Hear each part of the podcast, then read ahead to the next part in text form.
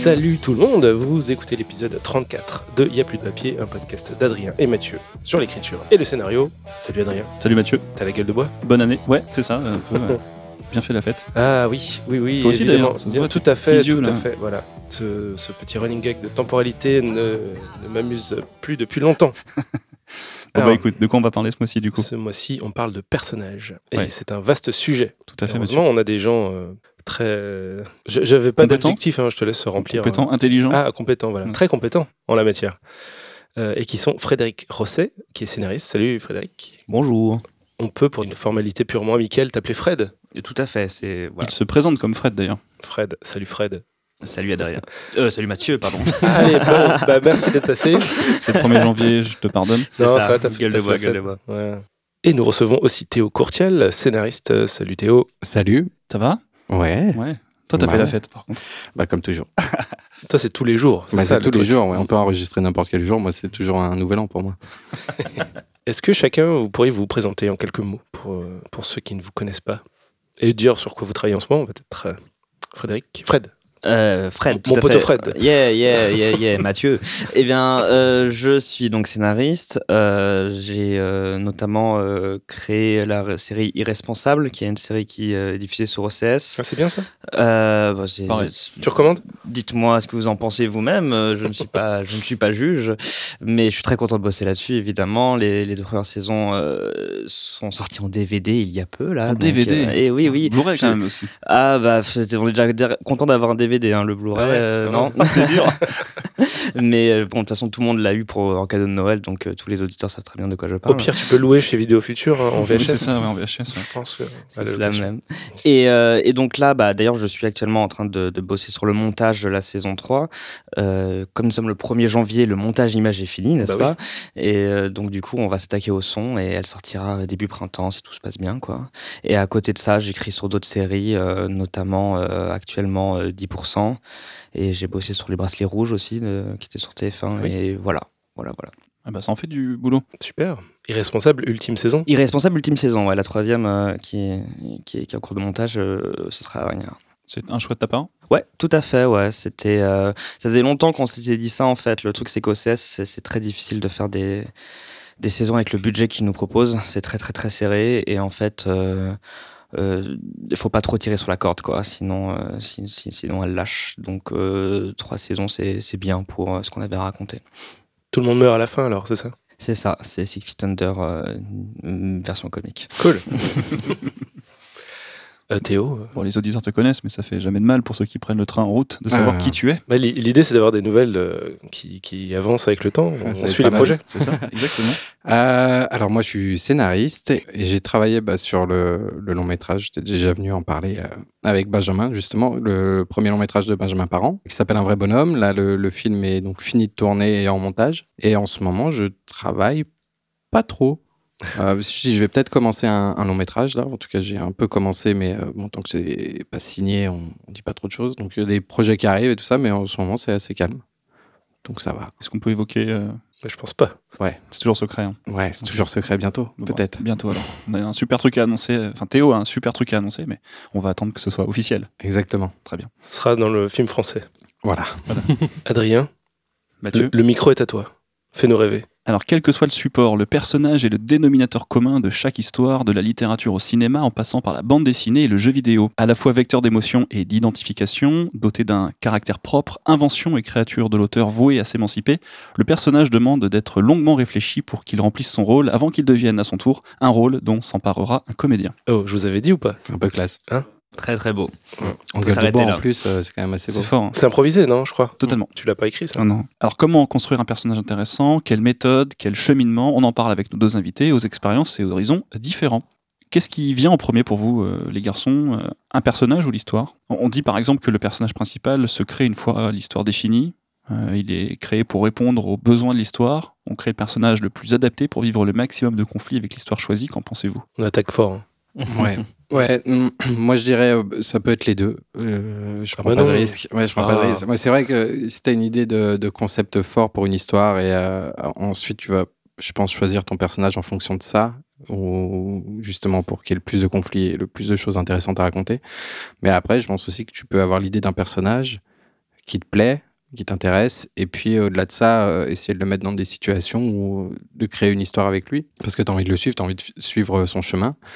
Et euh, à mon avis, en partant de zéro, tu l'un ou l'autre euh, est possible, ça dépend de ton de ton inspiration, je dirais. Moi, mon, mon expérience, euh, c'est en effet plutôt, je, je trouve l'histoire avant le personnage, mais je suis convaincu que cette histoire est la bonne et qu'il faut, la, et qu'il faut y aller seulement si je me rends compte que ça m'amène des bons personnages. Pour citer Irresponsable, par exemple, euh, le, euh, cette partie de l'envie d'un type qui, qui découvre qu'il a un fils de 15 ans alors que lui en a un 30 et que et qu'il est aussi ado que, que le gamin.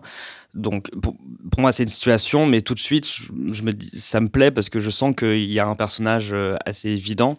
Mais euh, quand j'ai développé le truc, j'ai surtout réfléchi à ok alors lui c'est euh, lui il est mature il a alors qu'il a 30 ans et il découvre qu'il a un fils de 15 ans ils font lui des joints ils ont ils vont plus être amis qu'autre chose c'est rigolo. Mais du coup la mère c'est qui? Elle aussi elle a 30 ans mais elle à l'inverse de lui elle a dû venir apprendre elle a dû apprendre pardon à, devenir adulte dès, l'âge de 15 ans donc elle a pas eu euh, elle pas eu d'adolescence contrairement à lui. Donc ils sont opposés des opposés pour une comédie de remariage parce que c'est l'idée ça paraît tout de suite euh, évident l'idée de voir quelqu'un qui à l'inverse n'a jamais eu d'adolescence faire une crise d'adolescence à 30 ans ça m'intéressait. La mère du personnage principal qui accepte qu'il soit encore chez lui alors qu'il a 30 ans euh, tout de suite ça m'a amené à un personnage qui me plaisait. Bref à, force de tirer les lignes de cette euh, simple idée de départ je me suis vraiment dit j'ai des personnages que j'ai envie de suivre au long cours sur une série où je sens vraiment qu'ils ont tous des conflits très très forts et très très intéressants. Et c'est ça qui m'a convaincu de développer cette idée de départ en fait. Ça, sinon souvent ça m'arrive souvent d'avoir des idées et, euh, et, et si je ne sens pas les personnages à travers cette idée même si elle me paraissait bonne sur le papier je la balance en fait quoi. Donc le moteur reste les personnages même s'ils arrivent en second on va dire. Et dans ce que tu dis, c'est que tout est parti de ce premier personnage, en fait. Et de son conflit, enfin, qui est de, retrouver son fils euh, alors que lui en de 15 ans alors que lui en a 30. Oui, c'est vrai, mais c'est parce que j'imagine souvent des histoires euh, à échelle humaine, en fait. Euh, j'ai jamais l'idée de dire je vais raconter une histoire qui raconte telle période, telle grande période, et dans le fond, on pourrait raconter cette histoire à travers différents types de personnages. Euh, C'est toujours, euh, je raconte toujours, je parle toujours de l'histoire d'un type ou d'une femme ou de, donc, euh, donc oui, ça part quand même du personnage, mais euh, du concept du personnage, pas, pas de, pas de qui il est vraiment, quoi. Je sais pas si c'est très clair ce que je dis, mais Pour un 1er janvier, c'est acceptable. voilà. Et vous commencez par quoi alors Quand vient le moment de créer un personnage? Comment, comment il vient à vous? Est-ce que c'est euh, une description physique, un âge, euh, une personnalité? Pour le coup, ça dépend vraiment. Euh, c'est, euh, il y a toujours un élément qui m'intéresse et ça peut être n'importe lequel, quoi. Donc, je ne saurais pas répondre à ta question, pour être honnête, parce que vraiment, ça peut, ça peut, ça peut venir de partout, quoi. Est-ce que la réponse, c'est pas le titre de la série, un peu? Le titre de la série. Ouais, irresponsable. Est-ce que c'est pas un peu. Ah, pour, cette, pour ce cas de figure-là, Voilà. précis, par exemple, oui, euh, évidemment, le, l'idée, c'est que ce type doit vivre encore chez sa mère et doit se comporter encore comme un ado. Donc, évidemment, là, j'ai des éléments de caractérisation assez, assez évidents qui, m'amènent à qui m'amène à des choses évidentes euh, comme son donc son immaturité évidemment euh, son côté un petit peu euh, son, côté un petit peu joueur euh, geek euh, qui a des problématiques encore d'adolescent alors qu'il a dépassé l'âge Euh, donc euh, ça c'était ça c'était des ça c'était des évidences bien sûr Tu veux dire que tu avais déjà l'objectif de ce personnage en tête, donc le fait d'avoir l'objectif te donne déjà une direction vers laquelle tu peux aller Oui, bien sûr. C'est euh, là, là, j'avais la situation de départ. C'est un type qui découvre qu'il a un fils de 15 ans. Le plus intéressant, c'est que il est la mentalité d'un mec de 15 ans. Donc du coup, ça le définit extrêmement bien dès, dès le départ, en fait. Donc du coup, euh, le, le- le reste, c'est euh, c'est comment le rendre intéressant et un petit peu et pas juste cliché parce que par exemple le- le- ce qu'on appelle un adolescent qui est un terme que je déteste mais le, le côté euh, adulte qui n'a pas qui est resté un adolescent c'est une sorte de cliché. Tout de suite on pense à Tanguy. Euh, l'idée c'était que ce soit pas un Tanguy 2 quoi et donc du coup lui trouver d'autres euh, d'autres facettes. Euh, ce côté mec qui peut pas qui qui supporte pas la hum, qui supporte pas la vérité qui dérange et qui du coup ne, ne peut que mentir tout le temps et en fait aggrave son cas à chaque fois en mentant parce qu'en fait euh, ça, ça, ça augmente, euh, ça aggrave la situation plus qu'autre chose.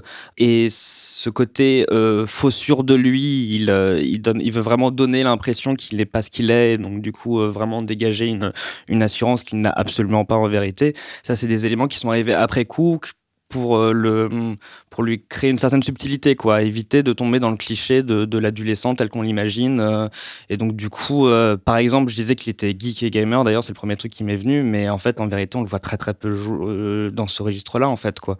Il joue à la Dreamcast dans une première scène, et puis après, on n'en parle plus vraiment parce que j'avais pas non plus envie de le caractériser que par ça, loin de là, quoi. Il fait de la guitare. Il fait de la guitare, c'est un, il a du talent. Mais alors ça, par exemple, c'est typiquement, ça vient du, de l'acteur. C'est-à-dire, on, a- on l'a su très tôt que c'était lui, on, on a su très tôt qu'il jouait très bien de la guitare, et donc on l'a inclus, quoi. Oui, ça aide. Ça, on va en, on va en parler un peu des, des comédiens. Euh, ça vous est déjà arrivé de vous rendre compte que vous avez euh, un ou plusieurs personnages qui, au final, ne servent plus à rien une fois arrivé à, à la fin de votre, euh, de votre écriture? Ou en cours, peut-être? En, en Ou en cours, cours? ouais. En cours, Théo, ouais, ouais. Des, des- Oui, des Plus en cours personnages qu'à la qui fin, d'ailleurs. qui peuvent être des béquilles à l'histoire euh, parfois et qui sont moins importants que, que prévu à la base ou euh, parce que souvent en comédie ça va être un personnage très drôle et euh, on s'appuie vachement sur lui pour ajouter de l'humour et, euh, et des choses comme ça puis au fur et à mesure du projet on se rend compte que il sert de moins en moins euh, il est de moins en moins utile à l'histoire et que le film est pas sur lui et que il faut se rapprocher de ce qu'on raconte vraiment et donc plus le projet avance plus il est solide en tout cas sur l'histoire principale ou sur les premières intrigues plus les béquilles comme ça qui viennent un peu aider disparaissent quoi. Et des fois, Comment on s'en rend compte que c'est une béquille? Bah on lit une scène, on se dit ok c'est drôle mais qu'est-ce que ça raconte? Puis ça raconte pas grand chose et au final euh, c'est que on en a pas besoin. Donc c'est sur le même principe que des scènes qui sont qui s'en vont et qu'on aime au début et qui à la fin on se rend compte qu'elles servent à rien. Les personnages c'est un peu la même chose. Il y a des personnages qui nous aident beaucoup au début à écrire et parce que justement ça rend le le scénario plaisant à lire et, euh, et drôle et, et au final on se rend compte qu'ils sont moins importants que prévu. Donc un personnage doit être utile, si je te suis. Oui. Enfin utile à l'histoire en tout cas. Utile l'histoire.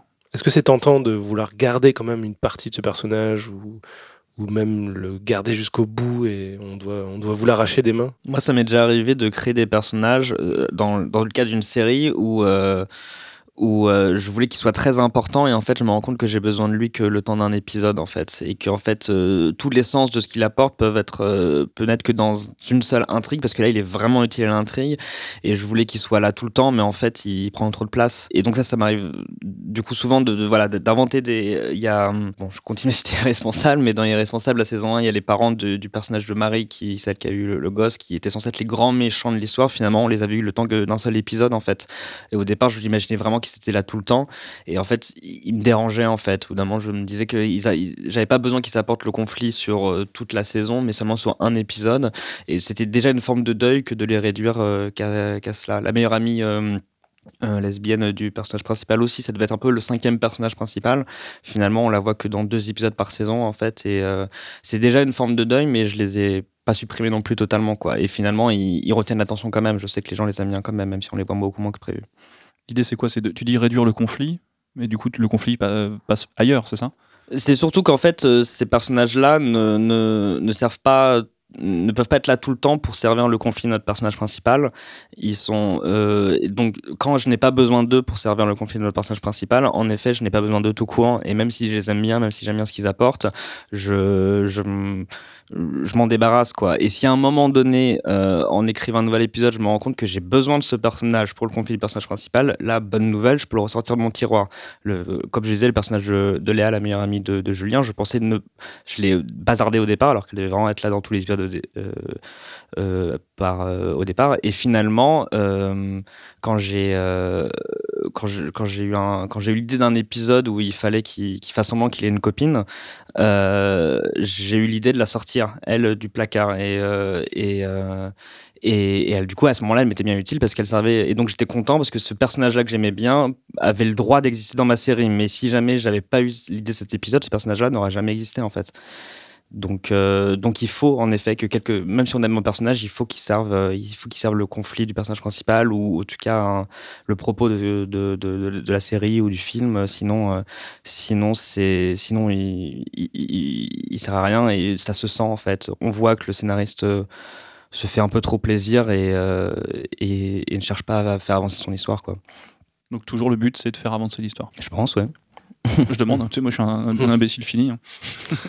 Est-ce que vous avez déjà eu des doublons, des personnages en double, et que vous avez eu du mal à vous en rendre compte, en fait, que les deux étaient un peu les mêmes ou servaient à peu près à la même chose, qu'il a fallu faire un choix? Oui. Ouais. Oui, c'est un classique, ouais. Alors comment on peut éviter ça, de, de faire des doublons? Est-ce que vous avez un, un petit conseil là-dessus? Ou est-ce qu'il faut continuer à en faire? Puis se rendre compte que ça sert plus, et puis hop, tu parlais de béquilles. Bah, faut, ouais, faut s'en rendre compte avant la fin du, du projet. Mais euh, comment éviter à la base Je sais, je sais pas parce que c'est, ça serait se mettre des, euh, déjà des barrières. à une, ça dépend du moment de l'écriture, mais euh, je pense que ça arrive parce qu'on est dans un. Au début de- du projet, on doit, enfin, je pars pour un long métrage, on doit écrire toute une histoire et donc il y a plein de personnages qui vont rentrer en jeu et, euh, et au bout d'un moment, on va se rendre compte que, enfin, c'est le moment de création vraiment où là, on, lâche tout ce qu'on a et tout sort, tout sort, et euh, après on fait le tri, quoi. Et euh, c'est pas forcément une étape euh, beaucoup plus loin, ça peut être très loin euh, suivant les tri qu'il y a à faire en premier. Mais au bout d'un moment, quand, quand on réécrit, je pense qu'on se rend compte de certaines choses où on compare les personnages entre eux en disant lui, lui, ils sont, ils sont, ils servent à la même chose, donc peut-être on peut les fusionner ou euh, il y en a un qui est pas si important que ça. Et... C'est une erreur utile en fait, parce que ça aide à, à mieux cerner son histoire, ça aide à, au moins à se lancer. Même si on fait des doublons, ben, on verra plus tard, parce qu'au moins il y a quelque chose qui se Ouais. met en, en marche. Quoi. Ouais, ouais, c'est sûr. Bah, C'est le genre d'erreur qui te permet de mieux comprendre ton, tes personnages aussi. Si jamais tu vois qu'ils sont doublons, tu cherches à vérifier s'ils sont vraiment doublons et donc du coup tu, tu, tu réfléchis beaucoup plus à leur caractère, à, leur, uti- à, à- à quoi ils, à quoi ils servent. Et même si tu t'es rendu compte qu'ils sont doublons, qu'il faut bien en supprimer un, euh, tu les connais mieux les deux. Et Mmh, tu, ouais. déjà tu sais mieux lequel virer, mais euh, celui qui reste est plus fort, je pense, du coup, parce que tu as, un peu mieux compris pourquoi tu avais besoin de lui et pourquoi tu, pourquoi tu l'aimes. Ouais, t'es plus serein avec tes personnages. Tu te dis, ok, j'ai fait les bons choix, maintenant je peux avancer. Et je sais, euh, je sais Oui. que j'ai quelque chose qui me plaît. Parce que quand t'écris, c'est souvent quand même assez intuitif. Hein, on réfléchit pas, on remplit pas des petites cases euh, de personnages euh, forcément. Enfin, en tout cas, moi, je fonctionne pas comme ça. Euh, c'est assez intuitif. Et à un moment donné, quand tu te retrouves euh, bloqué, euh, tu te rends compte qu'il y a quelque chose qui, qui qui marche pas. C'est là où tu te mets à intellectualiser le, ce que ce que t'écris et à réfléchir à euh, ok, est-ce que c'est ce personnage qui pose problème, est-ce que c'est cette situation? Et du coup et parfois tu te rends compte putain mais en fait euh, c'est génial j'ai fait euh, ce personnage là il sert à ça à ça à ça ça c'est vachement pratique ok donc c'est pas lui le problème et soudainement tu tu t'es rendu compte à quel point ton personnage apporte ce dont tu avais besoin sans alors qu'il avait même pas forcément réfléchi en fait quoi. Il, il- il remplit les des cases Ouais. auxquelles auxquelles t'avais pas forcément réfléchi Ben, on- c'est marrant que tu parles de cases et de ce genre de méthode que apparemment tu n'utilises pas, parce que c'est- c'était l'objet de la prochaine question. Sur les techniques théoriques qu'on a pu connaître euh, de faire des fiches personnages, des questionnaires, des tableaux, une biographie, ce genre de choses, est-ce que vous êtes plutôt client ou pas du tout euh, de ces outils? Avant que vous répondiez, il y a un auditeur qui nous dit sur Slack euh, Pour s'imprégner du personnage, il y a cet exercice que j'utilise qui est d'imaginer 24 heures d'une journée quotidienne du personnage, comprenant le moment où il dort, où il est sur la cuvette des WC, même si tous ces détails ne sont pas ut- réutilisés. Est-ce que selon vous, cet exercice permet réellement de mieux cerner le personnage? Bon, Je pense que c'est intéressant d'avoir ce retour parce que ça permet d'illustrer. euh, C'est un peu comme une bio, c'est euh, j'écris Voilà, la journée type ça. de mon C'est un peu personnage. le même genre en fait. C'est c'est un que- outil plus. Qu'est-ce que vous pensez de tout ça? Est-ce que vous fonctionnez avec ça ou pas du tout? Pas du tout Ouais, moi non plus. Génial. Et vous avez déjà essayé, justement, pour vous rendre compte que ça marche pas pour vous? Même pas, non. Enfin, moi, en fait, je, je réfléchis pas à ce qu'il pourrait faire dans une journée, je réfléchis à ce qu'il va faire dans l'histoire que je raconte et, c'est et, je le, et je trouve aussi mon personnage en le mettant dans ces situations qui m'intéressent et que j'ai envie de mettre dans le scénario de base, en fait. C'est, euh, mais par exemple, je me suis rendu compte que euh, instinctivement, j'avais euh, j'avais des. euh, j'avais des tics d'écriture de personnages. Euh, Les personnages qui m'intéressent vachement sont souvent des personnages dont leur principal euh, ennemi, c'est eux-mêmes, en fait, souvent. C'est-à-dire, euh, ils sont, ils ont différents objectifs, di- différents enjeux, différents, différents caractères, mais souvent, ce, qui, ce qui leur met les bâtons dans les roues et qui l'empêche d'accéder à ce à quoi ils veulent accéder, c'est souvent eux-mêmes. Et souvent, ils en ont un minimum conscience ils essayent de se battre contre ça, mais se battre contre soi-même, c'est pas facile. Et c'est ça, ça crée évidemment du conflit euh, au long cours. Et ça, je me suis rendu compte que j'avais, euh, que quel que soit le type de personnage, même qu'il soit irresponsable ou responsable, qu'il soit, qu'il soit euh, gentil ou méchant, ça, ça, se répond souvent. J'ai même vérifié si en fait c'était pas une loi immuable et, euh, regardez tous mes personnes, plein de personnages que j'aime bien, que je trouve bien écrits, est-ce qu'ils sont, est-ce qu'ils ont, euh, est-ce que eux-mêmes répondent toujours à cette, à cette loi pas toujours. euh, mais souvent. Mais ça, vraiment, à nouveau, je l'intellectualise. Je... J'ai du mal avec ce mot, donc je vais arrêter. Intellectualise, dire Oui, c'est ça. Je- oui, euh, je dis que c'est instinctif et, euh, et, et c'est seulement après coup que je me rends compte de ça. Mais si ça revient régulièrement, c'est qu'il y a bien une. Euh, j'ai bien réussi à ingurgiter ce- cette envie-là aussi, quoi. C'est euh, tout simplement. J'imagine, Frédéric, que tu as quand même fait des fiches perso, en tout cas pour, to- pour ta Bible de série. Ouais, mais pareil, j'aime pas trop ça, en fait. D'ailleurs, c'était euh, c'est Vincent Poimiro qui m'a qui m'a qui m'a vachement euh, rassuré là-dessus. En fait, Vincent Poimiro, donc euh, l'un des créateurs d'un soit-il, qui était mon tuteur quand j'étais à la Fémis, qui est l'endroit où j'ai créé Responsable, et quand quand on devait réfléchir à faire une bible. Euh, je demandais la fiche perso, je la mets où? Il m'avait dit tout à la fin seulement si jamais euh, les gens, euh, ça les rassure d'avoir ça, mais euh, le but, c'est de euh, que tu n'aies pas besoin de les lire en fait. Si jamais tu fais, pour moi, une bible, il faut qu'il y ait un synopsis minimum. J'aime bien même aller jusqu'au dialoguer en fait du premier épisode, des arches narratives, ce que tu vas, ce que tu vas raconter sur le grosso modo le long de la première saison. Et en fait, déjà dans ces documents-là, euh, tu mets en situation tes personnages et tu racontes ce qui va leur arriver. Et en fait, je considère qu'on est censé avoir compris qui ils sont et que les fiches personnages, c'est vraiment une béquille si tu veux le savoir. Mais si tu veux avoir des détails en plus, quoi. Mais, mais, mais si tu ne les lis pas, tu sais quand même qui sont les personnages, en fait. Donc, euh, donc même les fiches perso, ça m'intéresse. Je fais vraiment ça au dernier moment euh, pour ceux que ça intéresse. Mais moi, ça m'intéresse pas plus que ça. Et d'ailleurs, quand je lis des bibles d'autres trucs, la fiche, je lis, la, même si elle l'est mis en premier, je, je lis les, fiches personnages à, à, la fin, en fait. Et si je me rends compte qu'en lisant les fiches personnages, qu'il y a y a un truc qui est expliqué et qui n'était pas du tout clair dans tout le reste du document, je considère qu'il y a un problème. Alors du coup, ta méthode, c'est de mettre en situation d'épisode ton personnage pour voir comment il est et le créer en fonction de ça, en fait. Je pense que c'est parce que c'est comme ça que les spectateurs vont comprendre ce personnage, en fait. Ouais, tu restes dans les clous de ce que tu es en train de créer. Quoi. Les personnages, les, gens vont comprendre ce personnage à travers les, les actes euh, qui- qu'il fait. Donc du coup, après, il faut pas non plus y aller. Je dis pas qu'il faut écrire tout de suite sans avoir du tout réfléchi à son personnage, parce que sinon on se retrouve à- à- avec des contradictions et tout. Il faut, faut, faut être assez d'accord sur euh, sur comment.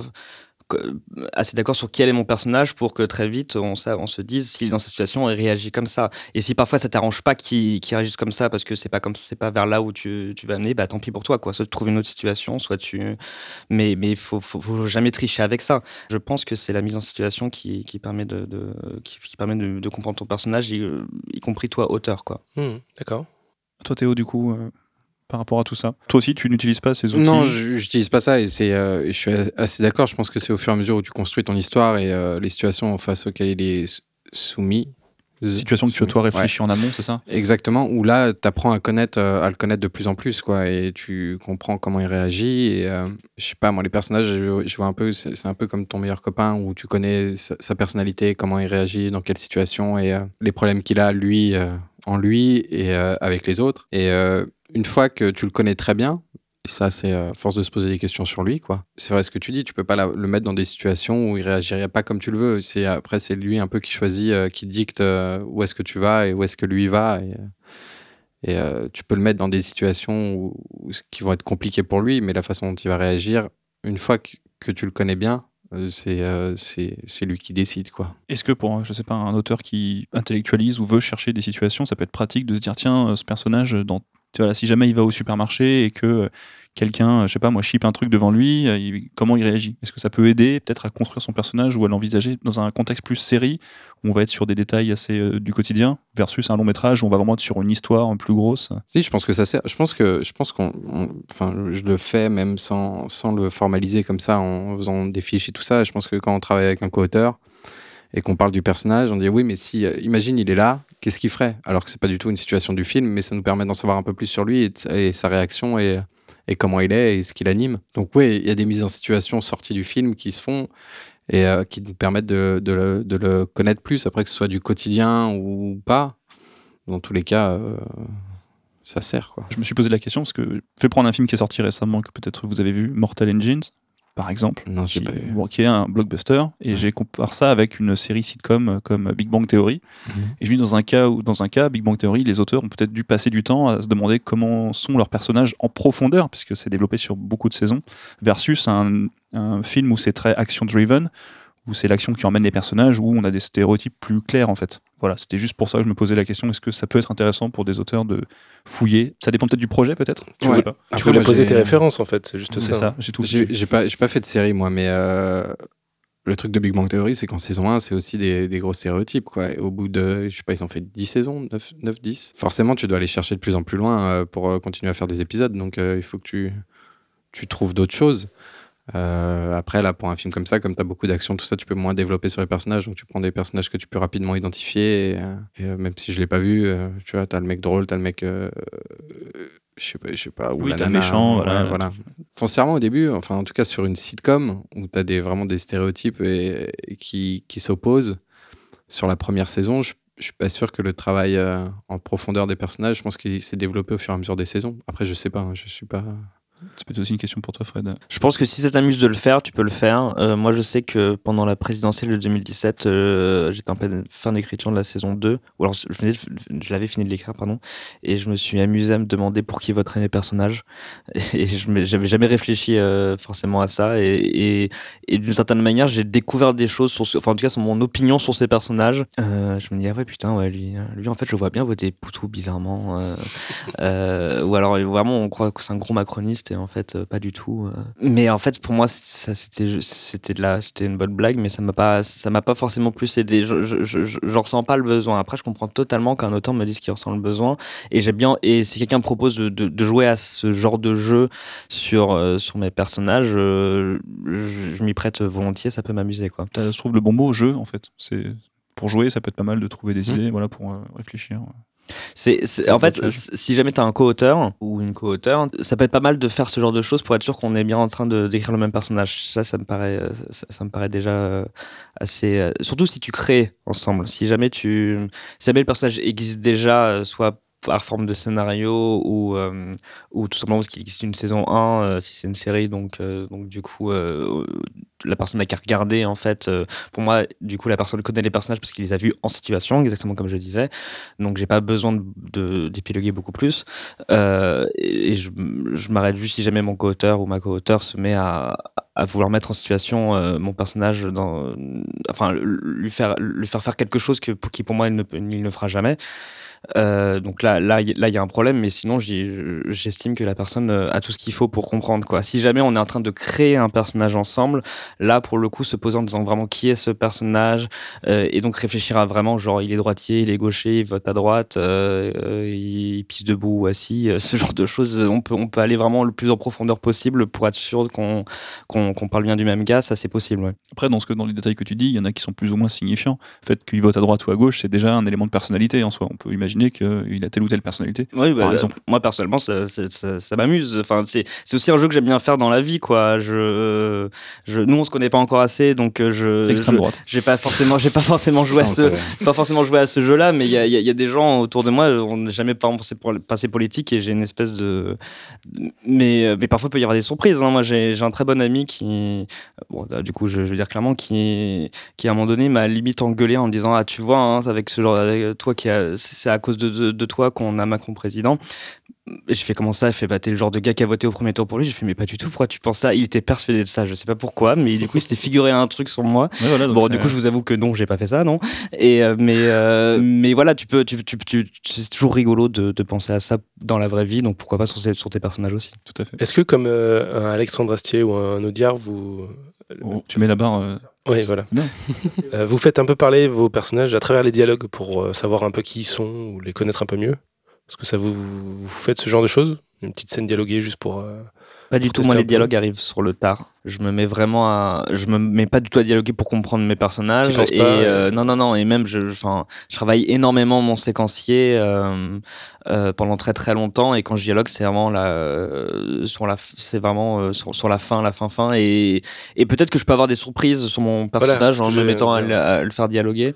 Tu te dis, ah tiens, il pourrait dire ça, et, et ça t'apporte de, de nouvelles idées, des nouvelles façons de d'interagir avec les gens, avec ouais, mais souvent c'est du genre de détails, si jamais il a un tic de langage ou je sais pas quoi, mais, euh, mais rien de très très révélateur non plus, quoi. Toi, Théo Moi, ouais. Beaucoup, hein. Ouais, ouais. Moi, ça, vient, ça vient assez tôt. Bah, quand on fait les premières réunions, on parle des scènes et euh, très vite, il y a des, des dialogues qui ressortent et euh, il pourrait dire ça, il pourrait dire ça. Et euh, ça te permet de savoir un peu plus sur ton personnage, euh, clairement, ouais, de savoir comment il parle. Et puis, alors, ensuite, au dialoguer, quand tu construis des personnages qui sont, sont peut-être plus secondaires, que tu connais moins que les, les personnages principaux, trouver leur façon de parler, c'est aussi à- apprendre à les connaître un peu mieux et à les, et à les décrire un peu mieux. Mais, mais généralement, ouais, très tôt. Euh, Très tôt, on commence à. Il y a des lignes de dialogue qui sortent, euh, des répliques. Et... Et si en plus tes personnages parlent, dialoguent entre eux de, de qui vont voter, là, c'est c'est jackpot, quoi. Tu, tu cumules les, les Ah, différentes si tu fais une techniques. scène comme ça, c'est bon. C'est ta première scène, t'as as réussi ton, ta caractérisation de personnage. Tu en parlais tout à l'heure, euh, la prochaine question me fait penser à une réflexion que tu as eue tout à l'heure, Fred. Euh, Sur Macron Non, c'est à quel point vos personnages vous ressemblent. Tu disais, Fred, euh, voilà, moi j'aime bien les personnages euh, qui sont leurs propres euh, obstacles. Est-ce que tu Ah, es comme se, ça dans se la vie ressemble entre eux? Ah non, ou me re- se ressemble, Te ressemble à me toi, ressemble à moi, moi, moi, moi, euh, Ressemble à leur créateur. Euh, oui, je mets toujours forcément un peu de moi euh, dedans, euh, ne serait-ce que parce que même si j'essaye de d'éviter ça, c'est moi qui les fais parler, donc ça vient de moi, quoi qu'il en soit. Quel est ton obstacle interne alors? Qu'est-ce qui te bloque dans la vie? un autre non mais c'est ouais non ouais voilà non je, je parce que je, je- faut pas non plus que tout le monde ait le même obstacle donc euh, donc du Oui. coup il- je, je vais pas à chaque fois mettre du moi sur ce point précis là Ouais. je sais pas quoi répondre d'autre à part euh, oui oui je mets un peu de moi dedans mais euh, à chaque fois mais en fait par contre moi j'aime bien être en empathie avec- alors du coup je sais pas si c'est lié à ça mais être en empathie avec chaque chaque personnage même les plus orduriers trouver une euh, faire très vraiment son sociologue de, de, de, faire en sorte qu'on comprenne pourquoi il est comme ça. Et, j'aime pas quand j'aime pas quand un méchant est juste très très méchant et il faut faut qu'il ait des faut qu'il ait des bonnes raisons. Et du coup euh, et ça c'est un truc que j'ai dans la vie en général aussi en fait. J'aime j'ai- j'ai- j'ai- même quelqu'un qui que je trouve très insupportable j'essaye de j'essaie de trouver les raisons de pourquoi il est comme ça et j'essaye de pas de l'excuser comme penserait Emmanuel Valls. Désolé c'est très politique. Parce que c'est ça mais disait, chercher c'est euh, justifier c'est euh, c'est excuser. Non mais par contre j'aime beaucoup justifier euh, comprendre et donc euh, et, et ce et donc euh, là pour le coup on s'éloigne un tout petit peu du truc mais c'est moi j'ai cette espèce d'énorme empathie envers les gens en général et en fait ça se répercute sur ce que la façon dont, j'essaie de faire de faire ressentir aux spectateurs euh, qui sont ces personnages en fait quoi Euh, pourquoi pourquoi ils sont comme ça et pourquoi et c'est pas juste euh, c'est pas juste une ordure c'est euh, voilà Mais c'est une ordure parce qu'il parce qu'il a des raisons qui sont celles-là que tu comprends. Même si tu partages pas euh, oui le oui côté oui, ordure. Oui, voilà, ça, bon, en fait, je- je- vraiment, en faisant ce résumé, je me rends compte que je me suis vraiment passé à côté de la question. Mais, mais en gros, c'est ça. Mais ça, c'est intéressant, oui, parce que ce que tu fais, moi, je me rends compte, je fais un peu la même chose que toi, c'est quand tu vois des gens, tu cherches à, connaître leur chemin pour savoir comment ils en sont arrivés là. Et au final, c'est ce que tu vas faire quand tu vas construire un personnage, euh, même si tu le prends à un moment donné euh, dans sa vie. Tu réfléchis quand même à pourquoi il est comme ça et qu'est-ce qui s'est passé avant et, euh, et comment il en est arrivé là. Que tu l'aimes, que tu l'aimes pas. Et, et, mais pour en revenir à la question qui était est-ce que tu mets beaucoup de toi et euh, c'est intéressant parce que je pense que ça répond à, la- à votre première question sur les origines d'un personnage et comment tu le trouves. Et, euh, et, euh, Ah bah, c'est marrant quand tu, quand, tu, quand, tu, quand tu présentes ta, ta série, tu dis euh, je vais raconter l'histoire euh, d'un mec euh, de 30 ans qui a un- et après tu, tu pars sur les personnages, mais déjà tu as déjà choisi que c'était un homme de 30 ans. Et euh, ton, ton premier truc, ça a été ça, en final. Enfin, je sais pas, tu, tu, vas- tu vas me dire. Sachant que j'ai plus. 30 ans aujourd'hui, mais quand j'ai écrit, quand j'ai imaginé ça, j'en Mm. avais 24. Donc euh, pour moi, c'était, je parlais d'un mec plus vieux que moi. Ouais, donc déjà, mais déjà, tu avais choisi que c'était un homme. Et c'est euh, c'est intéressant. Moi, le premier film que, que j'ai écrit, c'était un mec qui avait euh, 20 ans, enfin, ouais, qui avait 4 ans de moins que moi, quoi, et 3-4 ans de moins que moi. Et c'est vrai que c'est toujours plus facile et euh, et tu es toujours dans une zone plus confortable déjà quand tu prends un personnage qui te ressemble. Forcément, moi, le personnage parlait comme moi et, euh, et me ressemblait beaucoup. C'est bien qu'après, j'ai travaillé avec d'autres co-auteurs qui l'appelaient Théo au lieu de l'appeler par son prénom. Et ça, à tel point, c'était euh, c'était troublant. Et ensuite, enfin maintenant, pour construire une nouvelle histoire, vraiment, la question importante, c'est de savoir est-ce que je vais raconter euh, le, personnage, le personnage principal, est-ce que ce sera un homme, une femme, quel âge? Et, euh, et c'est vrai que euh, pour ma part, raconter euh, l'histoire d'une femme euh, de 50 ans, c'est euh, un autre travail que de raconter l'histoire d'un trentenaire euh, qui vit à Paris et euh, de raconter une femme de 50 ans qui, qui vit à l'étranger ou euh, en province. C'est un autre travail et c'est intéressant de savoir est-ce que j'ai envie de sortir de ma zone de confort? Est-ce qu'il sera plus intéressant? Est-ce qu'il évitera d'avoir toujours des, films peut-être euh, qui nous ressemblent un peu trop? Et ça, c'est ouais, c'est un c'est un travail à faire, je pense, ou qui peut être plus intéressant en tant que scénariste, de sortir un peu de sa zone de confort et de raconter un personnage qui ne nous ressemble pas du tout, même si euh, forcément au final on sera, il y aura toujours de nous dedans, hein, mais euh, notre point de vue sur ce genre de personne, quoi. Ce sera ça, ce genre de personnage. Je rebondis sur ce que tu dis. C'est vrai que dans le sein même de ma série, euh, j'ai un peu pensé comme toi. C'est-à-dire que j'ai en effet, je suis en effet parti d'un homme, euh, euh, alors un poil plus vieux que moi à l'époque, mais qui en fait avait la mentalité d'un mec plus jeune. Donc ça, on se, retrouvait et, et qui vivait dans la même banlieue où moi j'ai grandi. donc évidemment, c'était il était extrêmement proche de moi et c'était facile de l'écrire. Et euh, quand j'ai voulu, au sein même de cette série, euh, euh, avoir me mettre un peu plus de challenge, je me suis mis à vouloir développer plus le personnage de sa mère, donc une femme de 60 ans qui qui n'était pas du tout un personnage point de vue dans la saison 1 et ensuite j'ai je me suis dit j'ai envie de faire un épisode uniquement sur le point de vue de cette femme mais pour le challenge en fait pour justement me mettre dans la et, et en même temps c'était c'était j'avais déjà beaucoup de bases parce que ce personnage existait déjà bien quoi. Je partais absolument pas de nulle part. Mais du coup que- quelle histoire euh, avec son point de vue serait intéressant à raconter sur sur cette femme avec euh, ce que je sais déjà d'elle ce que j'ai déjà créé d'elle euh, en tant que, personnage secondaire auparavant quoi. Et, et en effet plus plus t'avances plus l'idée de d'un moment arrêter d'é- d'écrire sur soi arrive quoi. Mais je pense que même si tu te mets à, à, à développer un personnage qui est très très différent de toi tu mets forcément un peu de toi dedans quand même inconsciemment je pense Et comment les acteurs mettent d'eux dans vos personnages? Est-ce que euh, toi, par exemple, Théo, tu te dis il y, a des- aspects sur lesquels je fais confiance au comédien et ça va devoir passer par lui? Moi, j'ai fait mon boulot, mais euh, pour aller encore plus loin, ça va être, euh, il va falloir trouver la bonne personne. Alors moi, en tant que scénariste, moi je suis pas réalisateur et, je pense que à l'écriture, on, se laisse le moins. Le but c'est d'avoir un scénario abouti et on se laisse le moins de de choses ouvertes. En tout cas, en se disant, on verra plus tard, quoi. Et le but c'est que tout se tienne.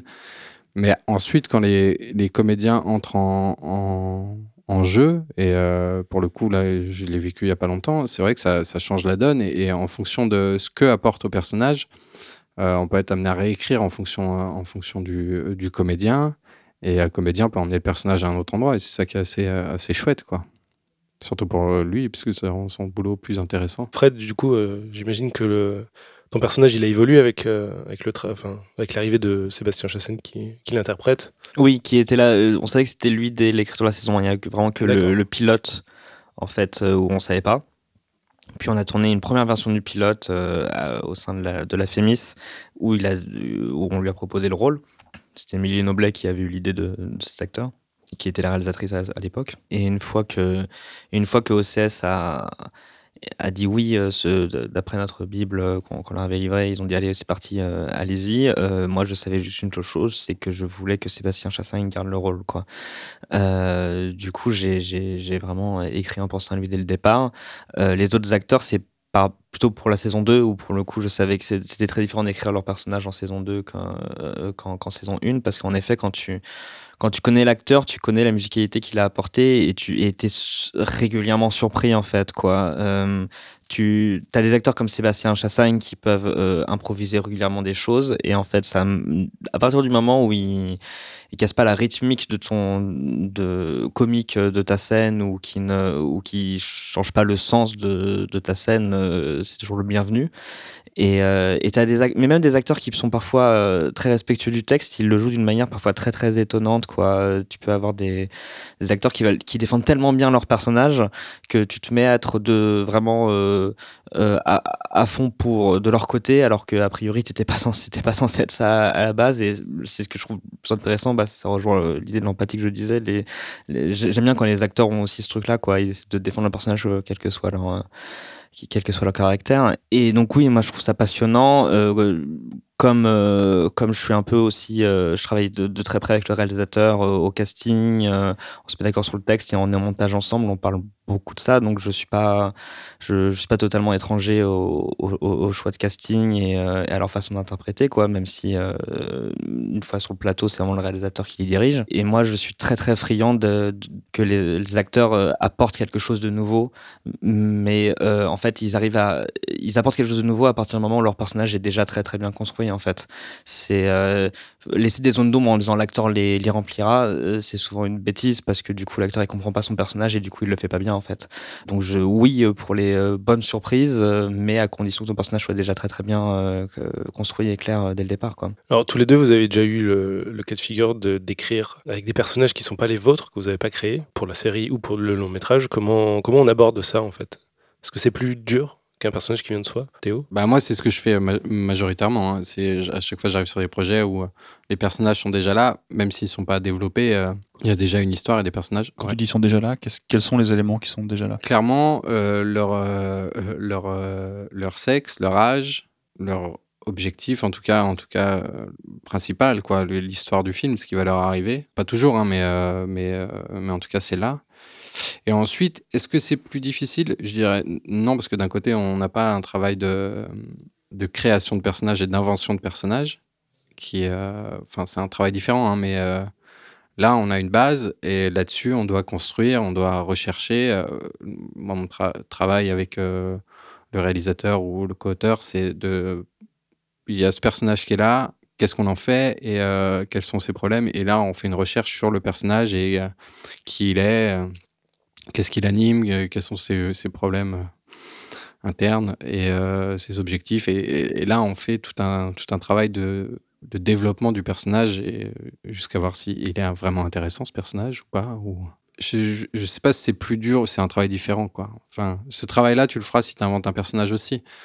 Donc, donc tu as un truc de moins à faire. quoi. T'as pas l'impression d'être dans un cahier des charges? Ouais, bah après, c'est une contrainte et tu sais ce qu'on dit, la contrainte aussi favorise, euh, favorise la création. Je veux dire, il, faut, il faut pas se mettre de barrière en disant ce personnage, il est obligé d'être là, il est obligé d'être euh, comme ça. Et à un moment donné, on peut très bien se dire oui, mais si c'était un homme ou si c'était une femme, si, inverser son sexe ou son âge, et qu'est-ce que ça ferait s'il était plus âgé ou, Et le personnage peut évoluer comme ça. Mais il y a une base qui est là après, ça peut changer complètement. On peut passer euh, peut-être d'une femme de 25 ans à un homme de 60 ans ou inversement. Et euh, on se rend compte que c'est plus intéressant comme ça. Mais en tout cas, il y a une base qui est là. Il faut juste pas se dire que elle peut pas bouger. quoi. Toi, Fred, les personnages sur lesquels tu as été amené à écrire des histoires, notamment sur 10%, ils sont déjà bien là, bien ancrés, ils existent ils plaisent au public et il y a une petite pression quand même, non? Ouais, ouais, bien sûr. Moi, j'ai vécu vraiment les trois situations. C'est écrire sur un long métrage où le, où le, le, réalisateur-auteur avait, euh, avait l'idée du.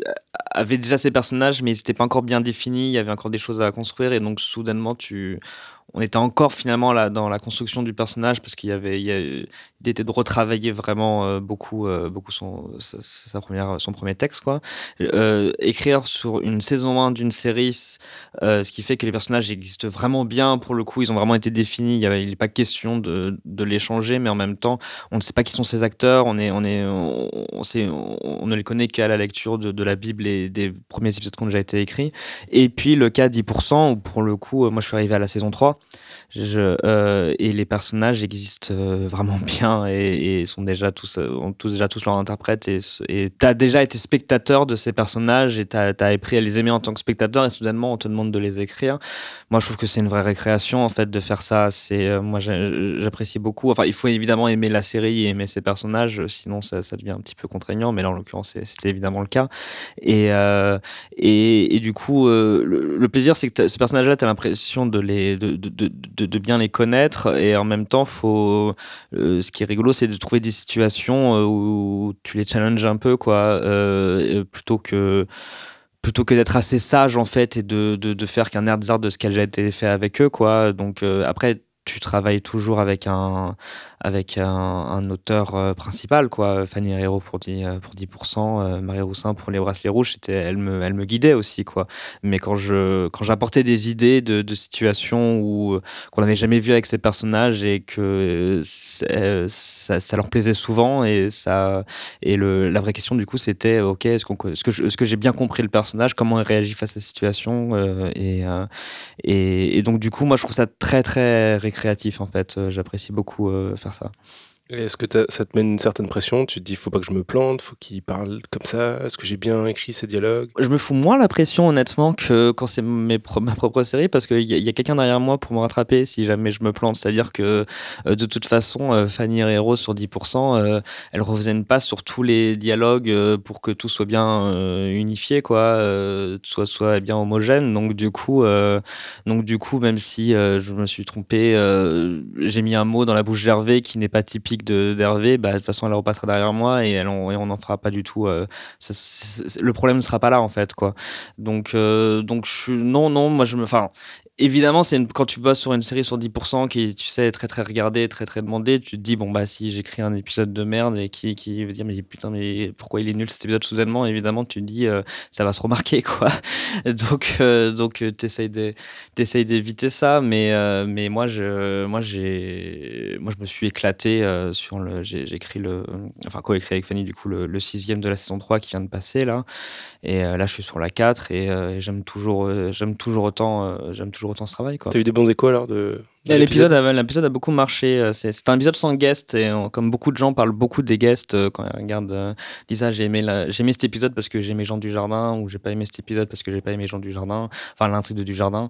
Euh, et je trouve ça toujours un peu frustrant ces retours-là en disant mais ils sont importants mais c'est surtout les intrigues des récurrents. Et du coup moi ce que j'ai beaucoup apprécié dans l'épisode que j'ai écrit c'est que comme c'est que les récurrents et euh, du coup ça parlait beaucoup plus de d'eux et, et de ce qui leur arrivait et, et, et du coup ouais c'était c'était c'était très très très plaisant. ouais. Nous, Mathieu, dans l'animation, on passe beaucoup de temps à, à faire parler des personnages qui ne sont pas les nôtres, Oui, un peu de la même manière. Ouais. Euh, sans la... Avec moins de pression quand même. avec moins de pression. Beaucoup moins de pression. C'est un peu le même cas de figure. On, figure, on- il y a un directeur d'écriture qui est là pour veiller à ce que le ton euh, reste bien euh, respecté, Ouais. que les personnages parlent de la même façon. Enfin, parce que forcément, tu arrives dans l'animation, tu as 52, 78 épisodes, tu peux pas tous les lire avant de pouvoir écrire et te dire ok c'est bon, euh, je suis comme tous les autres, j'ai écrit de la même manière.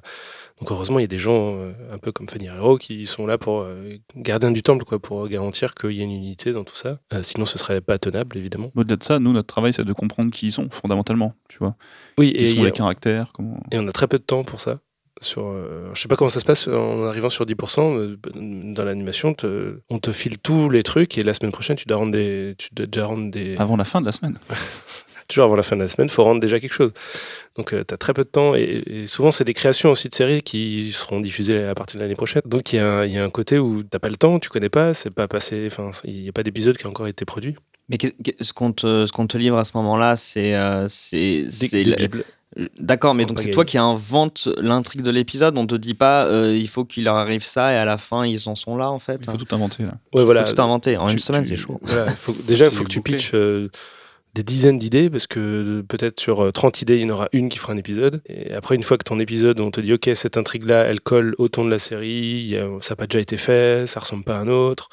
Parce que dans tout ce que tu proposes, évidemment, tu n'as pas lu tous les pitchs de tous les autres, de tous les trucs en cours, tu n'as pas toutes les infos. Surtout quand tu arrives en fin de saison. En fin de saison, voilà, comme c'était le cas euh, quelques fois. euh, et du coup, tu, tu pitches plein de trucs qui euh, sont mornés parce que tu sais pas les choses qui sont déjà en train d'être faites. Et du coup, bah, dans le un- heureusement peut-être un épisode, euh, une idée qui deviendra un épisode. Et à partir de là, bah, on te dit, bah, vas-y, développe l'histoire euh, sur une page, euh, fais-nous un petit, un petit un synopsis sur deux pages, ça, ça évolue. Et voilà, dans, tout ça, en fait, tu as, juste un listing peut-être d'épisodes, tu as des, des visuels, une bible graphique, une bible littéraire, et encore une vieille bible, un truc qui a quelques années déjà, et entre-temps, le truc s'est mis en, en production et les personnages ont changé. On te dit, ah non, mais il y a marqué ça dans la Bible, mais attends, c'est fini ça, lui, il a changé de nom. Enfin, voilà. C'est très très différent euh, sur des séries comme, euh, comme 10% ou Bracelet Rouge ou, ou, ou d'autres qui sont beaucoup plus feuilletonnantes en fait, euh, comme travail du coup, parce que euh, tu pars pas de rien en fait, de, des personnages et vas-y invente quelque chose. Ça, c'est c'est plus. voilà, donc tu vas écrire l'épisode 6, tu vas écrire l'épisode 5.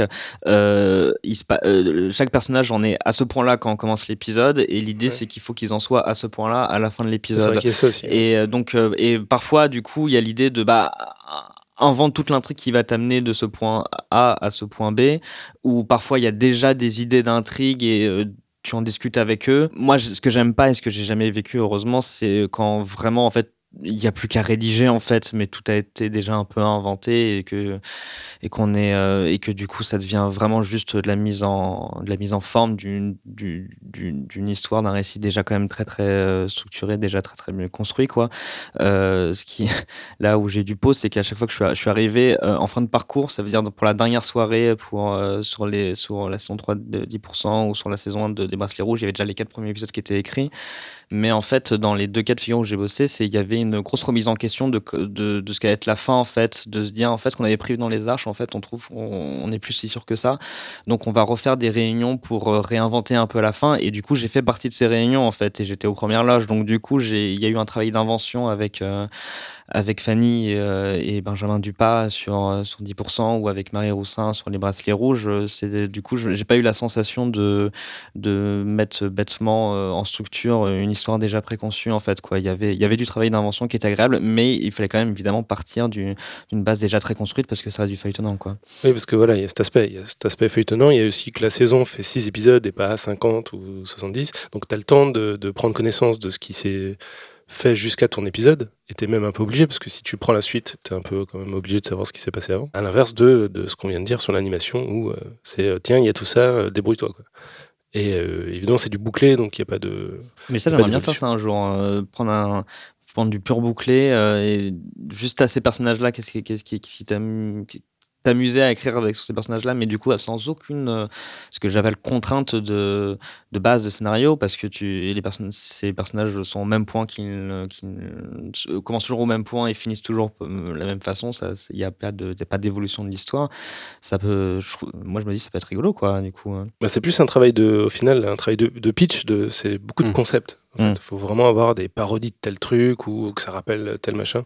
Ce qui est, ce qui est marrant, ce que tu dis, Fred, c'est qu'est-ce qui m'amuserait de faire avec ces personnages. Et on revient à la notion de jeu tout à l'heure. Et c'est à ces caractères. Qu'est-ce que, avec ce caractère, qu'est-ce que moi, comment ça moi ça me parle Comment est-ce que je peux m'amuser à les, à les mettre dans la galère et, et finalement, un, tu, tu te les empruntes un peu le temps de l'épisode au final? J'ai, mmh. voilà. J'ai connu ça qu'une seule fois sur euh, une bande dessinée pour le coup, ça s'appelle Marion Duval, c'est une bande dessinée pour enfants qui paraissait dans Astrapi et, euh, et j'ai coécrit euh, quatre tomes. Euh, c'était mon tout premier boulot d'auteur en fait avant même de me mettre à la série. Et c'était super parce que c'est une série qui j'ai commencé au tome 22 donc il y avait déjà 21 tomes. Et en fait c'est bien c'est une personnage d'une gamine qui s'appelle Marion Duval qui a une dizaine d'années et qui pareil c'est du bouclé. Chaque tome est, bouclé quoi. C'est toujours elle en est toujours au même point, quoi. Mais euh, elle a clairement euh, deux mecs, en fait, euh, enfin deux, deux, deux, amis, mais dont il y a clairement une une idée de mais avec lequel des deux elle va sortir ou pas et ça n'a jamais été vraiment traité. Et donc du coup quand on m'a donné la permission d'écrire je me suis dit mais ces deux gamins là se sont jamais rencontrés. Soit elles passent une aventure avec l'un soit une aventure avec l'autre.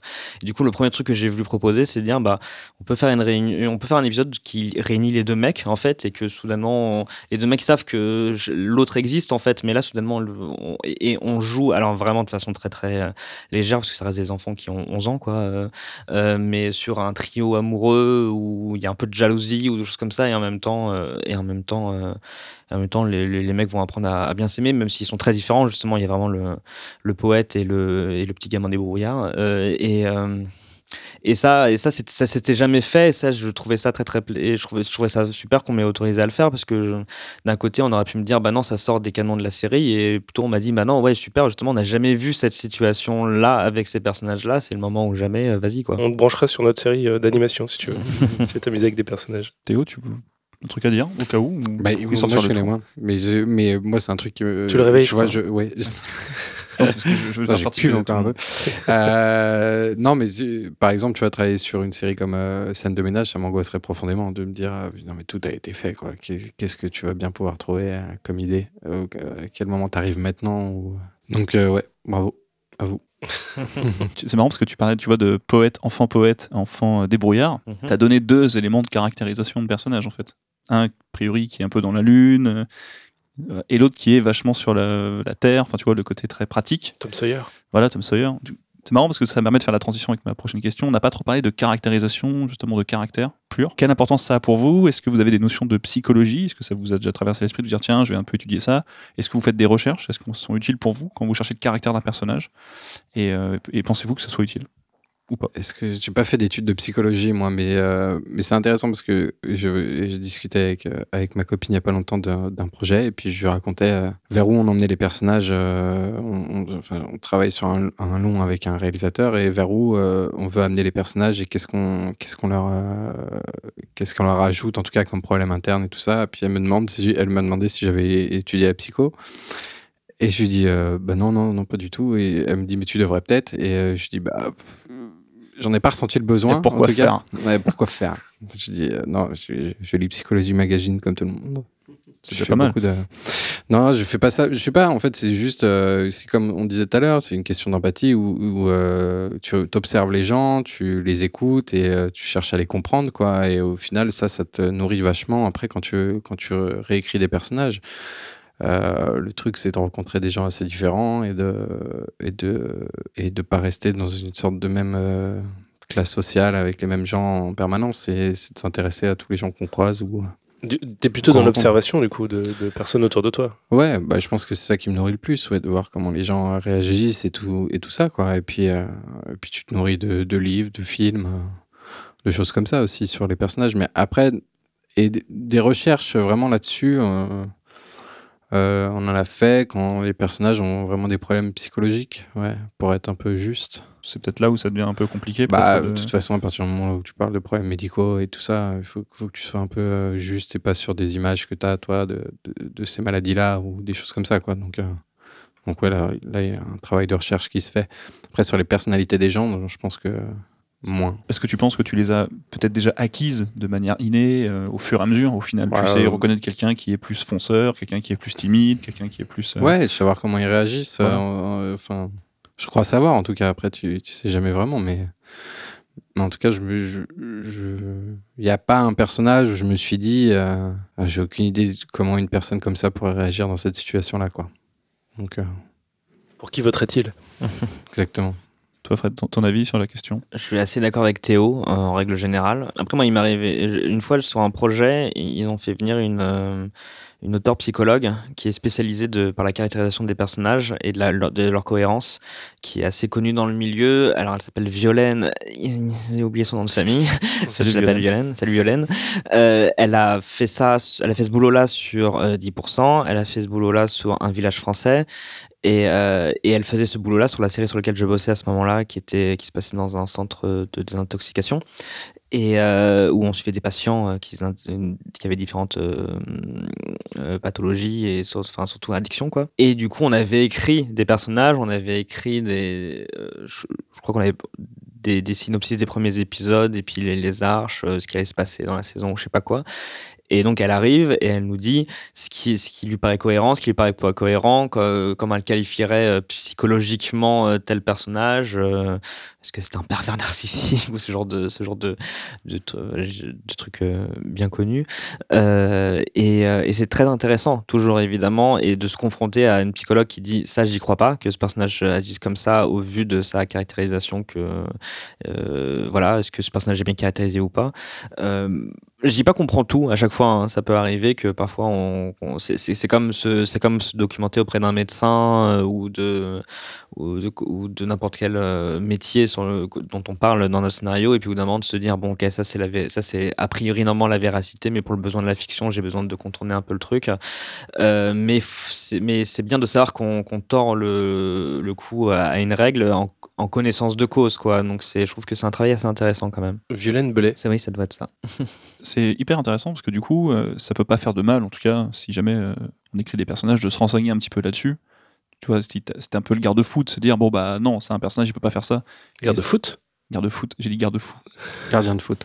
Ah, gardien de foot, d'accord. Donc a priori, pourquoi pas, euh, pour ceux que ça intéresse, de le faire. Mais vous, vous ne l'avez pas spécialement fait de recherche, enfin de- d'études de caractère. euh? Non, comme je disais, après coup, euh, ça peut m'arriver de, de réfléchir au personnage que je viens d'écrire, de, réfléchir intellectuellement ce, ce qui, euh, ce que ça signifie si je le fais agir comme ça en fait et de me dire mais en fait oui d'accord euh, ce personnage en fait a vraiment un, énorme problème euh, avec l'abandon en fait et j'ai toujours peur de se faire abandonner et machin et donc je, peux si j'ai pas même si j'ai pas fait d'études de psycho je peux je peux réfléchir un tout petit peu faire de la psychologie de comptoir un tout petit peu sur mes personnages ça fait jamais de mal quoi. Mais mais je suis jamais allé plus loin que ça. Théo tu, non, non, moi non plus je vous lis la question, vous me dites ce que vous en pensez. Mhm. Euh, moi, c'est une, en fait, c'est une phrase que j'entends souvent et que vous avez sûrement déjà entendue. Ton personnage manque d'empathie ou on a du mal à s'identifier à lui. Euh, voilà. Est-ce que ça, ça, vous parle, cette, cette, cette phrase? Vous l'avez déjà dit ou pas? Quand tu dis manque d'empathie, c'est on manque d'empathie pour ton personnage ou c'est le personnage qui manque d'empathie? Non, on manque d'empathie pour ton personnage. Mhm. Oui, c'est un gros classique. C'est un gros classique. C'est un, très très gros classique. Euh, après, je pense qu'il faut savoir l'entendre en fait. C'est quoi le symptôme pour vous de tout ça euh, et comment remédier à ce problème?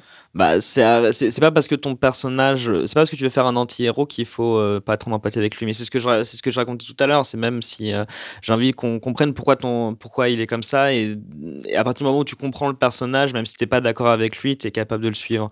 Et, et donc parfois quand on dit il manque d'empathie, euh, on peut avoir peur de dire ah bah voilà, il suffit de, rendre fade, euh, on nous demande de rendre fade notre personnage, c'est pas cool, mais c'est c'est pas forcément ça. C'est euh, on n'est pas en empathie avec lui, mais pas parce qu'il paraît trop méchant, mais parce qu'on le comprend pas assez. donc ça, c'est typiquement le genre de, retour où, euh, si ce retour existe, faut pas prendre cette phrase comme euh, comme euh, un remède proposé, mais comme la signification qu'il y a un symptôme, et c'est à toi de trouver le remède derrière, en fait, et de dire si, jamais vous avez un problème avec ce personnage-là et qu'on sait pas c'est quoi, et donc du coup on dit que c'est un empathie, c'est parce qu'il manque quelque chose sur lui, en fait. Il manque un élément de caractérisation qui permet de comprendre pourquoi on le fait agir comme ça, en fait.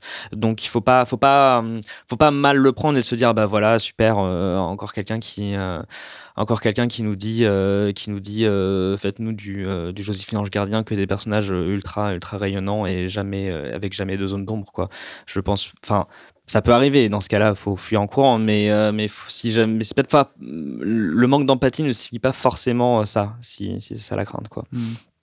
Théo, tu voulais ouais, c'est ça, c'est euh, c'est euh, de pas comprendre pourquoi il agit d'une certaine façon qui, qui fait que le, je pense que le spectateur décroche un peu de ce personnage-là et n'est plus, euh, ne s'identifie plus à lui, ou en tout cas ne, ne, ne, comprend pas, euh, ne comprend plus le personnage, quoi. Et euh, c'est là où se crée la scission. Après, je prendrais l'exemple, tu vois, de dans Social Network, où le personnage principal est, est assez antipathique au final. Et qu'est-ce qu'il fait? Parce que il y a plein de gens qui m'ont dit qu'ils n'aimaient pas le film parce que le personnage, il, n'adhérait pas du tout à ce personnage-là et n'arrivait pas à s'identifier à lui et ah bon, t'as dit ça On m'a dit ça. D'ailleurs, t'étais là, non C'est vrai Je souviens plus. Tu te souviens pas On en parlait beaucoup quand on était à, l'université ah, ensemble. Ah, possible. Et euh, que ça avait fait pas mal de débats. Et euh, moi, ce que je trouve intéressant sur le personnage, c'est que déjà, il est brillant, le personnage euh, principal. Bon, il est très bien écrit, ça, ça c'est encore autre chose. Je sais pas, c'est le cerveau que je comprends pas de ce personnage que je ne comprends pas forcément, ou en tout cas, les raisons de pourquoi il est comme ça sont, sont abordées dans le film. Hein. Et mais pour autant, c'est son, c'est son génie et son intelligence qui te, qui te tiennent pendant tout le film. Même si tu t'inquiètes pas pour lui et que, au final, ce qui lui arrive, tu, tu t'en fiches un peu. Pourtant, ça, ça te tient et je trouve ça assez. Euh, c'est un peu un, un, contre-exemple que je donne, mais euh, c'est assez intéressant de voir que c'est possible aussi de faire un personnage un peu comme ça qui est un peu. Euh, hermétique et qui montre pas d'empathie pour le coup. Je pense qu'il y a une vraie différence entre film et série aussi. Enfin, euh, je pense c'est non mais je suis empiète sur ah, prochaine question, donc vas-y, je t'en prie. Non mais ce que, je, enfin, je pense que c'est possible dans un film de d'éviter d'être en empathie avec le personnage et de et de, ce soit pas un défaut pour autant. C'est pas facile. Hein, il n'y a pas d'esprit qui d'exemple qui me vient à l'esprit.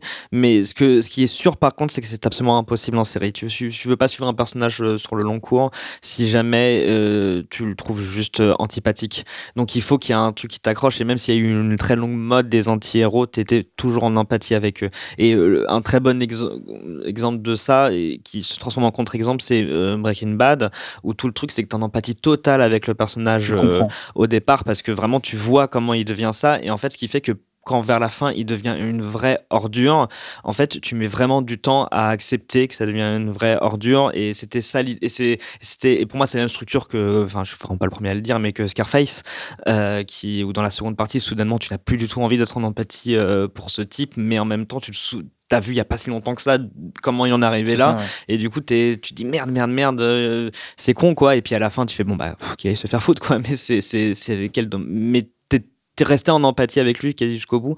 Et dans Breaking Bad, c'est la même chose et c'est d'autant plus fort que pour le coup, il y a vraiment toute la, une bonne partie de la saison 5 où vraiment tu, tu, je, je suis, je peux plus le défendre parce qu'il se met à s'attaquer à des gens que j'aime bien et que j'aime mieux que lui. Mais c'est ça qui devient intéressant, c'est que tu te mets à t'intéresser aux autres personnages, à Skyler, à JC, à Mike, euh, quand il s'en prend à Mike. Enfin, je ne vais pas entrer dans les spoilers, mais, mais c'est, euh, c'est, c'est- et ça, c'est, et ça, c'est super fort. Mais c'est super fort parce qu'ils ont su créer une empathie incroyable sur cet anti-héros de base, en fait, quoi. Donc, euh, alors que euh, peut-être un long métrage, on peut réussir à sortir de, de, de cette règle. C'est peut, peut-être, c'est à voir en tout cas. Je me demandais dans le cas de Social Network, euh, finalement, il a un objectif, il a des obstacles. Et quelque part, je trouve que le... juste ça suffit à adhérer au personnage. On sait ce qu'il veut, on sait que c'est difficile pour lui de l'atteindre et on est avec lui en fait. On a envie qu'il Ouais, arrive quelque part. n'importe quel, film où tu as ça, tu, si tu si t'en as rien à foutre qu'il y arrive ou pas, bah du coup, ça perd de son intérêt, quoi. Et pourtant, là, t'as- tu t'es quand même tenu. Enfin, en tout cas pour ma part, hein, pas tout le monde, mais, mais si ton personnage, tu t'en fiches qu'il réussisse à faire ce qu'il a envie de faire, euh, enfin, tu connais son objectif, mais tu t'en fous qu'il réussisse ou pas. Après, euh, le film devient un peu. euh, ouais, on, on s'en fout, quoi. En fait, je m'en fous de ce qui lui arrive. Ça, ça m'intéresse pas. Et les enjeux pour lui, c'est quoi euh, sa motivation dans Social Network? Bah, c'est d'écouter tout le monde et puis de revendre les données personnelles. Non, c'est pas ça qu'il dit. Euh, de- euh, mais tu- Je il- sais plus. Il crée euh, Facebook et après son obstacle c'est qu'il est attaqué en justice et qu'il lui monte, monte. euh, et, euh, mais on, a- voit, on le voit avoir l'idée en fait. Ouais, on, on on voit voit, avoir quand l'idée. il a l'idée, ouais, quand il crée ça dans sa chambre voilà. avec son pote et on se Voilà. dit ah il est avec son pote, mais après il tourne le dos à son pote et une espèce de, on est plus en empathie avec son pote qu'avec lui Ouais. et lui il lui tourne Mm. complètement le dos. Et... Mais il y a une avancée à la Citizen Kane, sauf que c'est lui qui parle et pas les gens, parce que Citizen Kane n'est pas mort. Et Citizen Kane, bah, c'est exactement la même structure que Breaking Bad ou Scarface. C'est quelqu'un qui parle de. T'es en empathie avec lui de- au point de départ, et pourtant ça devient une ordure à la fin. Alors comment c'est arrivé en fait ça, co- Comme à quel moment l'empathie a disparu, euh, aussi bien chez lui que nous pour lui. Et euh, moi, mon problème avec Social Network, c'est que je suis pas en empathie avec lui dès le départ. Je le déteste ce mec. Je, je suis team euh, Social Network. euh, c'est un problème que d'avoir ces personnages point de vue parce que je les trouve euh, insupportables. Mais même si je trouve ça extrêmement bien foutu, mais moi j'ai vraiment un problème d'empathie. Et euh, Est-ce que- c'est le comédien, c'est l'écriture ou c'est le personnage de Mark Zuckerberg? Non, non, c'est le personnage et l'écriture, la façon de nous est intéressé euh, et le. Mais parce que l'enjeu, c'est euh, est-ce que je, vais être milliardaire ou que millionnaire parce que je vais avoir de, trop, de, trop de sous, mais, mais c'est tout en fait quoi. C'est enfin moi ça m'a moi ça m'a ça m'a vraiment bloqué et, euh, et je pense qu'en effet euh, au départ j'ai cru que l'idée ce serait qu'on est plus en empathie avec son son ami en fait quoi, mais même lui il m'en supporte en fait. Après c'est très personnel là pour le coup. Ton avis, Mathieu, sur, le, sur Social Network? Toi, Grand fan de David Pourquoi Fincher, que tu es, et d'Aaron Sorkin? Bah, la réponse est dans la question. Enfin, pourquoi ça marche? Pourquoi toi, tu t'adhères au truc euh, Moi, déjà, j'aime bien les, les, les personnages un peu connards. Et, euh, mais qui, connards qui ont du génie ou qui ont de la- Oui, on, on revient à ce que disait une certaine malice, qui font les choses euh, sans rentrer dans les cases. Ça me fascine assez. Donc, euh, moi, moi je, suis, je rentre bien dedans, en fait. Ça, ça me freine pas. Euh, parce que qu'il soit. euh, qu'il ait l'air sympa ou pas, ça va pas me toucher plus que ça. Du moment qu'il fait les choses à sa façon et qu'il et qu'il a que je comprends sa vision en fait. Ce qui est le cas dans le dans The Social Network, c'est le seul mec qui a, euh, qui a l'idée d'aller plus loin avec une idée qui est sympa et que les autres en font pas grand chose et lui il, il bouillonne de- d'en faire quelque chose de plus. Il, il a une vision qui est plus grosse, enfin plus grande que les autres. Et euh, que ce soit un connard ou pas, en fait, euh, moi je m'accroche à ça en fait. Oui, et je suis sûr que c'est possible. Et j'ai des exemples de films euh, qui me ou de séries qui me viennent, enfin, euh, où en effet le, le côté connard mais brillant, bah, c'est Sherlock, quoi. C'est ce genre de, ce genre de choses. Et C'est c'est- si un personnage est brillant dans ce qu'il fait, il peut être un, il peut être un connard et euh, et, et, et- et le fait d'avoir quelqu'un de, de moins brillant mais de plus sympathique euh, qui, qui fait à côté, qui, qui en a marre de lui mais qui forme un duo fort, c'est c'est vraiment le duo euh, Sherlock. euh, Tu viens de nous décrire là. euh, c'est exactement, euh, n'est-ce pas? Je ne sais pas qui est le connard, qui est le simplet. Ah, c'est mais, moi, euh, c'est moi. C'est pour ça que j'aime bien. C'est moi le simplet. et euh, mais mais c'est évidemment un, c'est un schéma qui existe beaucoup et je pense que c'était un peu le schéma euh, recherché dans dans Social Network et je- moi j'ai trouvé que ça ne marchait pas. Mais après c'est vraiment purement personnel quoi. À la différence de Sherlock qui fait ça pour le bien. Euh, Les enquêtes, c'est résoudre un problème. Là, pour le coup, c'est vrai que c'est un pur connard, euh, Zuckerberg, dans ce film, parce que c'est pas, c'est pour servir son besoin, en fait. Ouais, après, c'est pas ce qui intéresse Sherlock euh, dans ses enquêtes. Lui, ce qu'il aime, c'est juste résoudre des énigmes. Que ça aide ou pas les gens, il s'en fiche un peu. C'est son ego en fait. C'est l'ego Ouais, de- de- d'être le seul à y arriver. ça Ouais. sert que, que lui. Ouais, mais on peut se dire qu'il y a, y quelque chose de potentiellement Ouais, altruiste après, derrière, tu vois. Parce que tu as toujours des gens qui viennent le voir. Ah, est-ce que vous pouvez m'aider? J'ai tel problème. J'ai pensé énormément au personnage de Hitler dans La Chute. À chaque fois, je reviens sur ce film. hein. Mais Je n'ai pas vu. ça- ça avait fait un. Quand tu parlais d'extrême droite tout à l'heure, t'es- tu Voilà, étais sérieux. je suis, je suis Je spécialiste. connais le même sur internet, donc la fameuse scène qui est répétée des fois et mille fois là, mais je n'ai jamais vu le film. Bah, tu parlais de méchant tout à l'heure, on a quand même fait un film sur le plus grand méchant de l'histoire, et t'arrives quand même à être empathie avec lui, à comprendre. C'est fou, hein, mais tu peux comprendre ce qui s'est passé à ce moment-là, et, euh, et, et ça marche. Donc c'est très fort. Euh, Regardez-le, d'ailleurs, c'est très bon. J'aime bien l'acteur principal. Après, Et je sais l'acteur, pas le- si j'ai envie de voir ça, mais euh, Le film est super. Franchement, le film est super. La- bah, juste la performance de l'acteur Bruno Gantz est, est folle. Mm.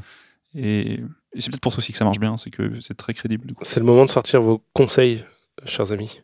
Si vous avez des conseils pour les aspirants scénaristes et leurs personnages, euh, ce serait quoi alors De de de pas en avoir trop pour euh, commencer, de de se concentrer sur la, la structure, avoir une bonne histoire et les personnages suivront. C'est qu'est-ce que vous avez à dire là-dessus? Après tout le monde fonctionne pas pareil. Moi, c'est comme, euh, c'est pas là ce que tu viens de citer, c'est ce que ce que je disais, c'est que c'est un peu comme ça que je fonctionne moi. Mais euh, si euh, si, si quelqu'un, si un si un scénariste, un jeune scénariste a besoin de passer par par vraiment euh, mille, euh, mille et un à côté de, de, de réflexion de son personnage, il, il ferait ça dans telle situation, il ferait ça dans telle situation, qu'il le fasse. hein. Peut-être des erreurs que tu as pu faire et que tu as corrigées avec le temps et que tu aimerais prévenir les autres de pas faire la même chose? Sur la création de personnages? Ouais, vouloir en mettre trop. Trop ça, de ça- ça- personnages. oui, oui, ça c'est sûr que j'ai, il faut, j'ai dû écrémer au, au maximum et ça, et euh, avoir des personnages qui, qui, qui servent l'enjeu et peut-être parfois malgré eux, parce que eux ils ont un autre enjeu de leur côté, mais, mais qui servent l'enjeu du personnage principal ou l'enjeu principal en tout cas de, de l'histoire, ne pas, ne, ne- ne pas créer juste des personnages pour, euh, pour se faire plaisir et qui sont trop, trop à côté. euh, oui, par exemple.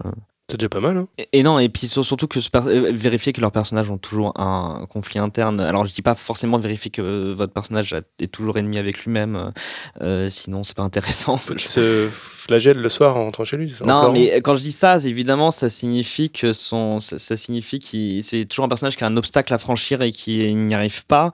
Et il n'y arrive pas parce que dans le fond, il ne le veut pas, mais pourtant, il faut qu'il le fasse. Et ça, c'est quelque chose qui, enfin, il le veut pas, ou alors il n'est pas doué pour ça, en fait, quoi.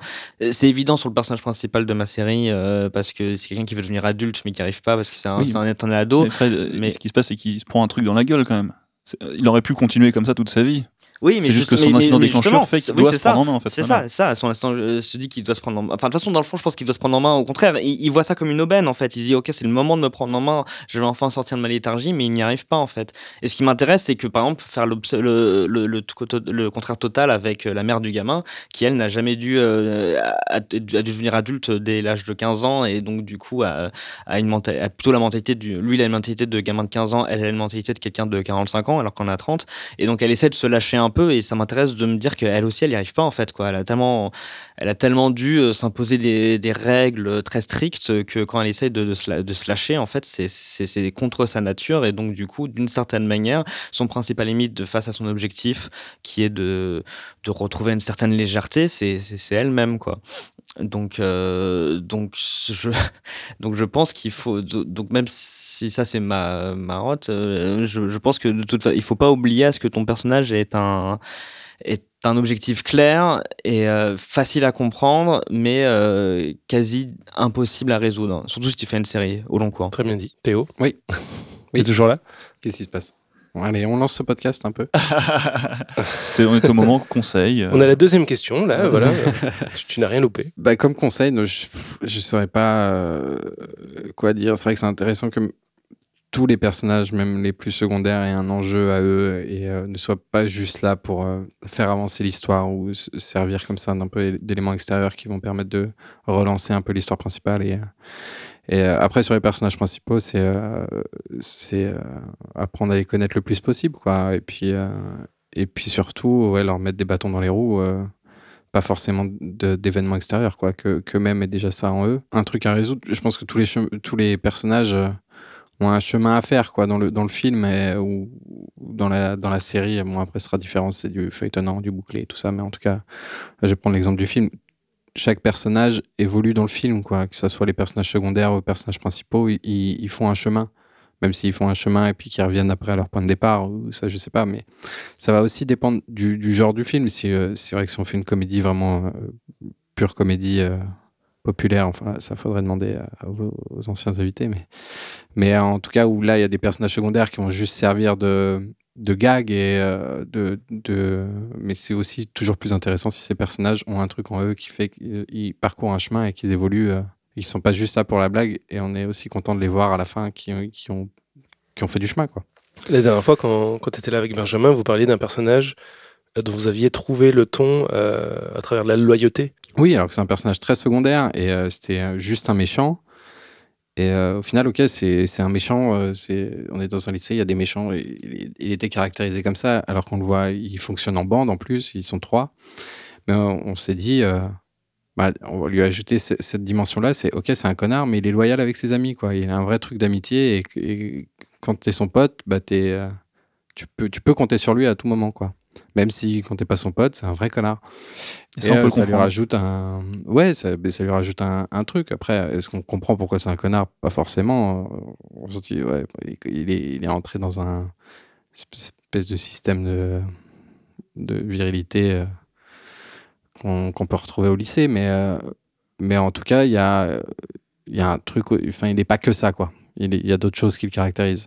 Et euh, ça, c'est toujours important quand les personnages ont du relief comme ça. Ça leur donne. Euh, et c'est pas force. Ça, ça, doit pas forcément prendre beaucoup de place dans le film, mais en tout cas, ça donne des, des facettes différentes à des personnages plus secondaires qui les rendent plus intéressants et plus réels. Je pense. Bah super. On a deux petites questions encore sur les, les personnages quand ils sont plusieurs et qu'ils interagissent entre eux. Bon, ce qui est un peu le cas dans toutes les histoires, mais comment, comment est-ce que vous entrecroisez efficacement les intrigues de différents personnages? Est-ce que vous avez des façons de les mettre en conflit les uns avec les autres? Est-ce que vous respectez ce genre de schéma?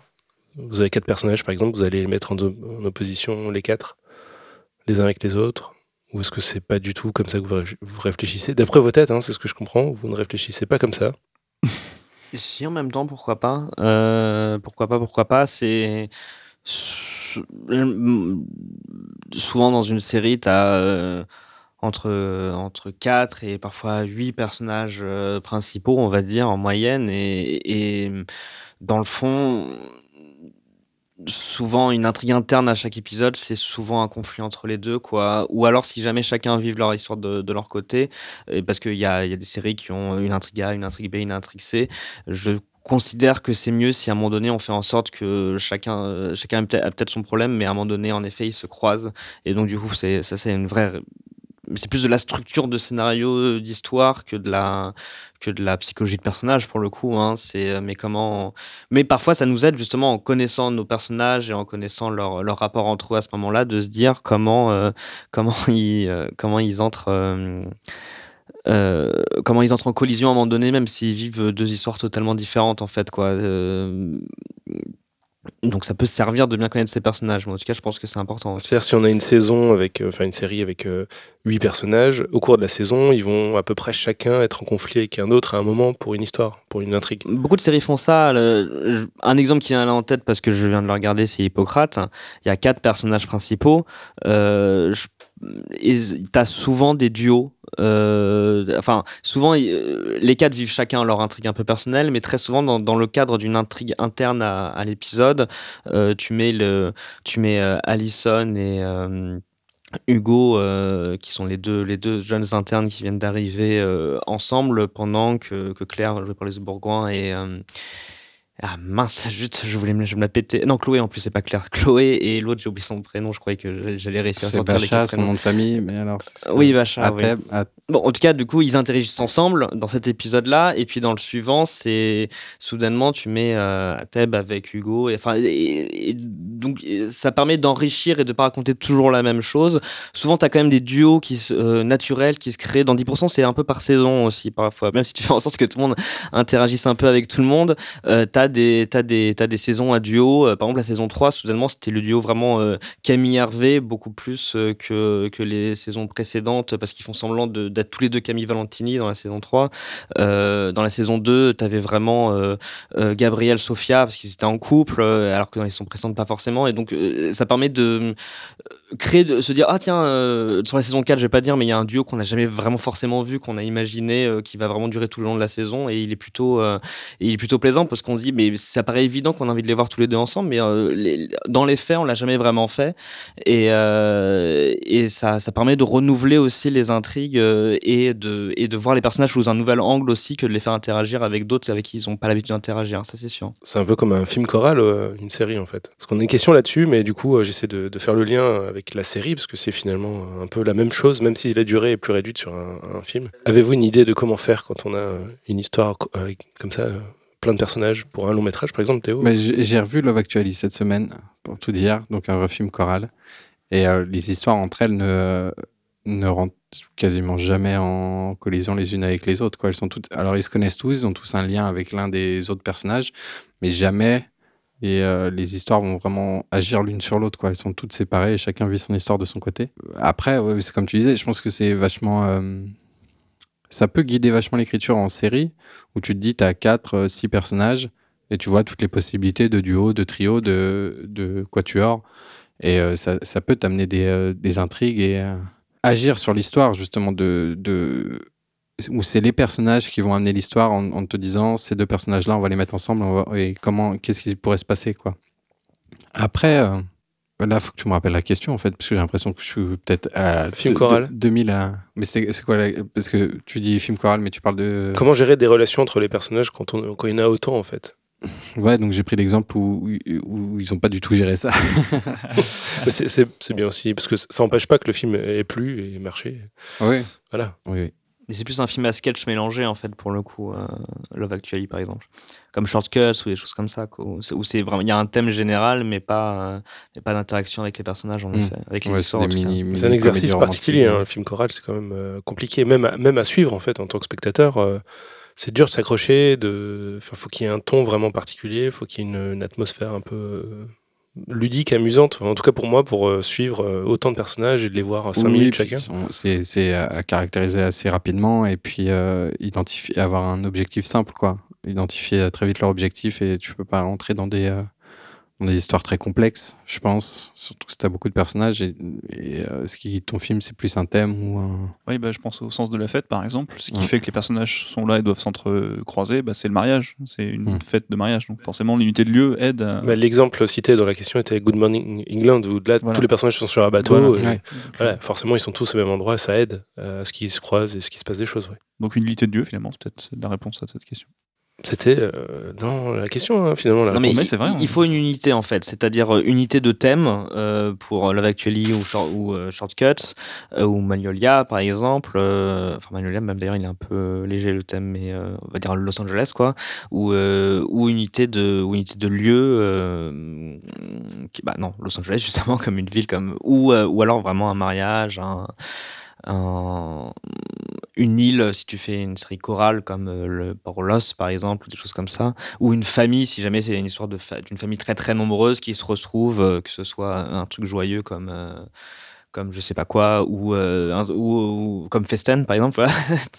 et, euh, et et voilà il faut un truc qui unifie tout sinon euh, c'est vite le bordel tout simplement En Modern Family, c'est tous des voisins, non? Quelque chose Ouais, ouais. euh, c'est des Ouais, voisins qui font partie de la même famille C'est la même Ouais. famille. ouais. Ah ouais, ou euh, Desperate Housewives.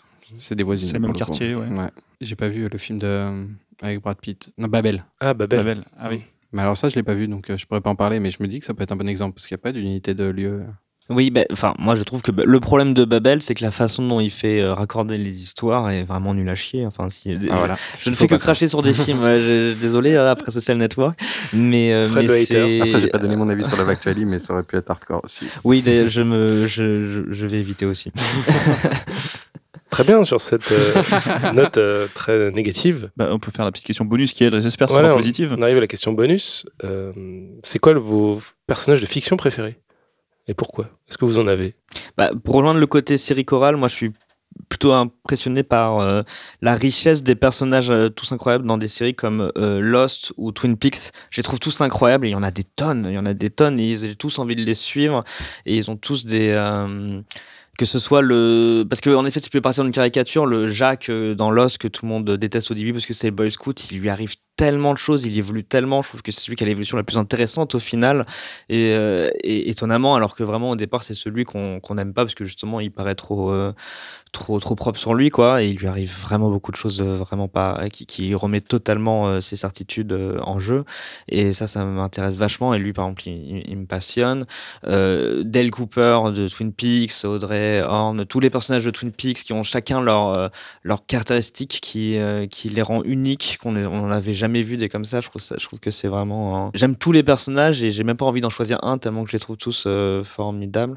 Et alors je vais en citer un autre parce qu'il me vient à l'esprit. Donc finalement je- en fait j'en cite trop parce que je sais j'ai pas bien. plutôt que pas assez mais euh, c'est euh, j'aime beaucoup dans les séries aussi alors je, je reste vraiment sur la série du coup euh, les les personnages d'enfants qui, euh, comme la série a duré très très longtemps, grandissent à l'écran et euh, évoluent en fonction de leur interprète aussi. Et parfois, il y a des très bonnes surprises parce que quand tu castes un enfant, t'es pas forcément sûr que ça va être un très bon acteur. Je pense que et vraiment celui qui m'a fasciné, euh, l'exemple qui m'a fasciné, c'est Sally Draper dans Mad Men, la fille de Don Draper. Elle est Ouais. Incroyable. En fait, à partir de la saison 4, elle devient tellement intéressante. Ils se sont rendus compte qu'elle était tellement forte l'actrice et que Ouais. c'était tellement elle devenait elle arrivait vraiment à l'adolescence que finalement en fait ils ont ils ont tourné ils ont changé le point de vue et on se met plus à suivre son point de vue à elle que celui de sa mère qui devient du coup euh, un personnage un peu sacrifié qui est vraiment vu du point de vue de la gamine soudainement et donc détesté. Euh, on perd l'empathie pour euh, pour sa mère du coup mais parce que parce que parce que cette gamine est, est juste incroyable et son son évolution dans la dans la série comme les enfants des, des Sopranos aussi et surtout Anthony Junior c'est- je trouve ça je trouve ça toujours très fascinant quand des enfants acteurs deviennent adolescents euh, tu les as vus grandir parce que vraiment pour le coup tu vois des gens changer en Dans fait, Soprano, il, il prend, enfin, il grandit d'une saison à l'autre là vraiment beaucoup. En plus, saison 1, il est tout petit. Saison 2, il a, t'as l'impression qu'il a 50 plus, alors que c'est des gamins à un certain âge, ils, ils- ils évoluent beaucoup en un an. ouais des mais fois, t'as des gaps comme ça entre une, euh, d'une Oui, oui, saison oui. à l'autre. Bah, c'est ce qu'on m'avait dit quand pour euh, pour caster le gamin dans Irresponsable on a dit il faut prendre un gamin de 16 ans déjà à cause de la DAS et puis de toute façon au moins Ouais. un gamin de 16 ans qui paraît plus jeune il paraîtrait plus jeune plus longtemps alors que si tu prends un vrai gamin de 14 ans tu vas avoir la mauvaise Mhm. surprise l'année d'après de voir qu'évolution Pokémon il fait 20 cm de plus donc euh, donc euh, c'était c'était pas faux euh, vu comme ça mais oui Anthony Junior bah, il a énormément changé et je pense que ce qui est bien ce que je trouve trop bien en plus c'est que je pense que les acteurs influencent énormément leur personnage en fait quoi c'est le- façon dont du coup il y a pas de triche il y a une nature il y a, il y a un naturel vraiment c'est ce personnage colle à la peau particulièrement à cette euh, à cet enfant devenu adolescent puis parfois même adulte euh, et je trouve ça toujours très très beau et vachement intéressant Bah, dans Modern Family, qu'on citait à l'instant, il y a beaucoup d'enfants dans la série. Et la série dure depuis, euh, 10 ans depuis maintenant 10 ans maintenant, et on les voit beaucoup changer. C'est intéressant aussi. Bah, j'ai arrêté la saison 2 donc je m'en rends pas compte mais euh, Ah, c'est dommage. ah, j'ai adoré la saison 1 et puis j'avoue j'ai décroché Ça se bonifie. Toi, Théo, t'es. euh, Bah, moi, je, je pour continuer les séries, les personnages de The Wire, je trouve qu'ils sont euh, assez fous. Et, et surtout qu'à chaque saison, il y en a des nouveaux. Il y en a qui disparaissent, des gens que tu aimé. euh, Par exemple, le passage de la saison 1 à la saison 2, où euh, tu changes complètement d'univers. Et... Enfin, tu as, une base qui reste, hein, mais tu as aussi beaucoup qui changent. Je trouve qu'à chaque fois, tous les personnages sont, euh, sont super bien. Enfin, bon, après, j'adore la série. hein. Et après, sinon, en prenant un personnage en particulier, je prendrais. euh, je, vais refa- je vais refaire de la pub pour Tendre Passion, je pense. Et euh, le personnage de la mère dans Tendre Passion, qui est un personnage qu'à la fois on peut détester et à la fois on aime beaucoup. Et je trouve qu'il est extrêmement bien écrit. Voilà. Adrien? Ah bah, je me faisais la réflexion et moi j'aime bien les personnages qui se battent pour obtenir ce qu'ils veulent. C'est c'est ma marotte un peu comme toi, c'est les conflits internes, moi c'est ça. Donc Erin Brokovich par exemple, ça va être mon personnage euh, fétiche parce que je la trouve super, elle est capable de, de casser des fenêtres pour euh, passer pas- parce qu'elle a pas pu passer par la porte. D'ailleurs le court métrage que j'avais écrit c'était un personnage comme ça qui veut absolument obtenir quelque chose et qui va se battre toute, toute l'histoire pour le- l'avoir. Et j'aime bien aussi les personnages de génie qui ont du mal à j'empiète sur, te- sur toi Mathieu. Ouais, ouais. Désolé. Moi, j'en ai déjà pa- parlé un petit peu, mais Ouais. c'est un peu Moi, j'allais dire Zuckerberg aussi, hein, tu vois. Non, je pensais à- plus à. bah, c'est c'est un biopic, enfin, c'est pas un biopic, c'est une histoire vraie, mais celui qui a Alan Turing Ah oui, dans Imitation Game. Imitation Game, voilà. Bon, bah, c'est- c'est un super personnage parce qu'il a, pour le coup, euh, et joué par Sherlock en plus joué par Sherlock. Ouais. vraiment le même perso quoi Donc, il a un, un- un obstacle très fort qui est euh, son homosexualité, qu'il peut pas accepter dans cette société dans laquelle il vit, et en même temps son génie euh, créatif, et un enjeu très fort qui est il faut vite décoder des, des messages qui arrivent. Et ça, je trouve ça super. Et un enjeu de ouf. Il faut sauver le monde, Il faut quoi. sauver le monde, voilà. Et c'est pas, un- et c'est pas un blockbuster. Ouais, euh, mais c'est vrai que les personnages, euh, bon, on en a parlé un petit peu avant. Moi, j'adore les personnages qui ont, qui ont un génie et qu'on met dans, une, dans une case qui est pas la leur et euh, où on leur, met des grosses contraintes. Ça, marche souvent dans les, dans les séries façon Mindhunter ou Manhunt, Una Bomber. Les histoires comme ça de un journaliste qui est persuadé d'avoir trouvé un truc et tout le monde lui met des bâtons dans les roues. Il est le seul à avoir raison en fait. Voilà. le monde, euh, Ou les trois, euh, trois derniers jours du Condor, ce genre d'histoire où tu as un personnage qui est tout seul, tu es avec lui, tu sais qu'il a raison, tu sais qu'il peut y arriver, mais tout le monde lui met des bâtons dans les roues et tu as envie de le voir euh, écraser tout le monde enfin avec sa, avec sa vérité. Moi j'adore ce genre de dynamique. Je sais pas si je serais capable d'écrire ce genre de truc, mais à voir en tout cas, ça m'éclate beaucoup.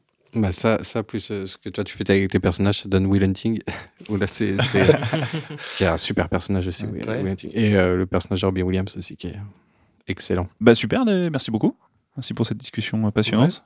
Mais Je y a vois pas de que, quoi. euh, Bah merci à vous. On va, on va changer d'univers Ouais. et aller rejoindre Jean-Marie Roth pour sa chronique. Salut Jean-Marie Bonjour tout le monde. Salut et bonne Jean-Marie. année. Eh ben, Ah, bonne année. voilà. Bonne année. Ah ça y est, on y est. Bonne On année, vous en veut Jean-Marie. un petit peu parce que faire venir le, le 1er janvier à 10h, c'est un peu, c'est un peu dur quand C'était pour tester Voilà. euh, Ouais. ta force mentale. hein. Ouais, ouais, ouais. Mais comme je fais la fête jusqu'à 7h du matin, j'ai pas dormi. Donc, euh, Sa force mentale est plutôt merci. top, hein, on peut le dire. Heureusement que c'est un podcast, euh, comme ça on voit pas ta tête. Parce Oui. que, effectivement, tu as l'air d'avoir fait la fête jusqu'à rouge, 7 euh, heures. Mais tu as pris une photo tout à l'heure. Oui, mais en décembre, j'ai pris une photo. Nous sommes dans un, un vortex temporel à chaque fois qu'on enregistre. Ouais, c'est ça perdu. qui est beau. Bon alors, euh, on va parler de quelque chose aujourd'hui euh, de- d'assez large et intéressant. Mais avant ça, Jean-Marie, Avant cela, Avant, c'est là. qu'est-ce qui s'est passé de beau récemment pour toi? Qu'est-ce que tu as comme actu pour nous? Ce que j'ai comme actu pour vous, bah, j'ai eu une euh, masterclass euh, qui est prévue pour le mois de mars. T'as pas l'air sûr. hein. Et sinon, que je suis en train de chercher les dates et j'ai plus les dates en tête. Oh, bah les dates, on les mettra de Ouais, toute vous les façon. mettrez, ouais, ouais. C'est c'est une masterclass sur deux jours, avec un tarif étudiant très très intéressant. Voilà, 90 euros pour les deux jours, c'est vraiment rien. Autour du 20 quelque chose, non? Ouais, un truc comme ça, ou, ou 19, 20, ou je j'ai plus vraiment les- Eh, De toute façon, tu, tu vas nous le redire le le mois 1er prochain. janvier, hein, il est plus très sûr, hein, pas. tout à fait, tout à fait. Ouais, en tout cas, de euh, voilà, pouvez vous renseigner, voir ça sur Internet, euh, bah, sur votre site déjà, hein, c'est du podcast, et puis euh, sur Facebook et tout. voilà, l'info circulera. Voilà. On a eu des super retours sur l'épisode qu'on a fait ensemble, Jean-Marie. Ah, On tenait à te remercier. L'épisode précédent. plaisir. Exactement. Beaucoup Alors, de retours positifs, des questions des à dire auditeurs. que pour la première fois, on était à trois. C'était pas que moi. Peut-être que ça joue aussi. Hein. Et en tout cas, moi, je trouvais que vous étiez de super interlocuteurs et que cette émission vous appartient à tous les trois. Enfin, cet épisode-là vous appartient vraiment à tous les trois. L'émission vous appartient à vous. mais Cet épisode-là, vraiment à tous les trois. C'est beau. Ouais, C'était- voilà, je- Mais c'était beau.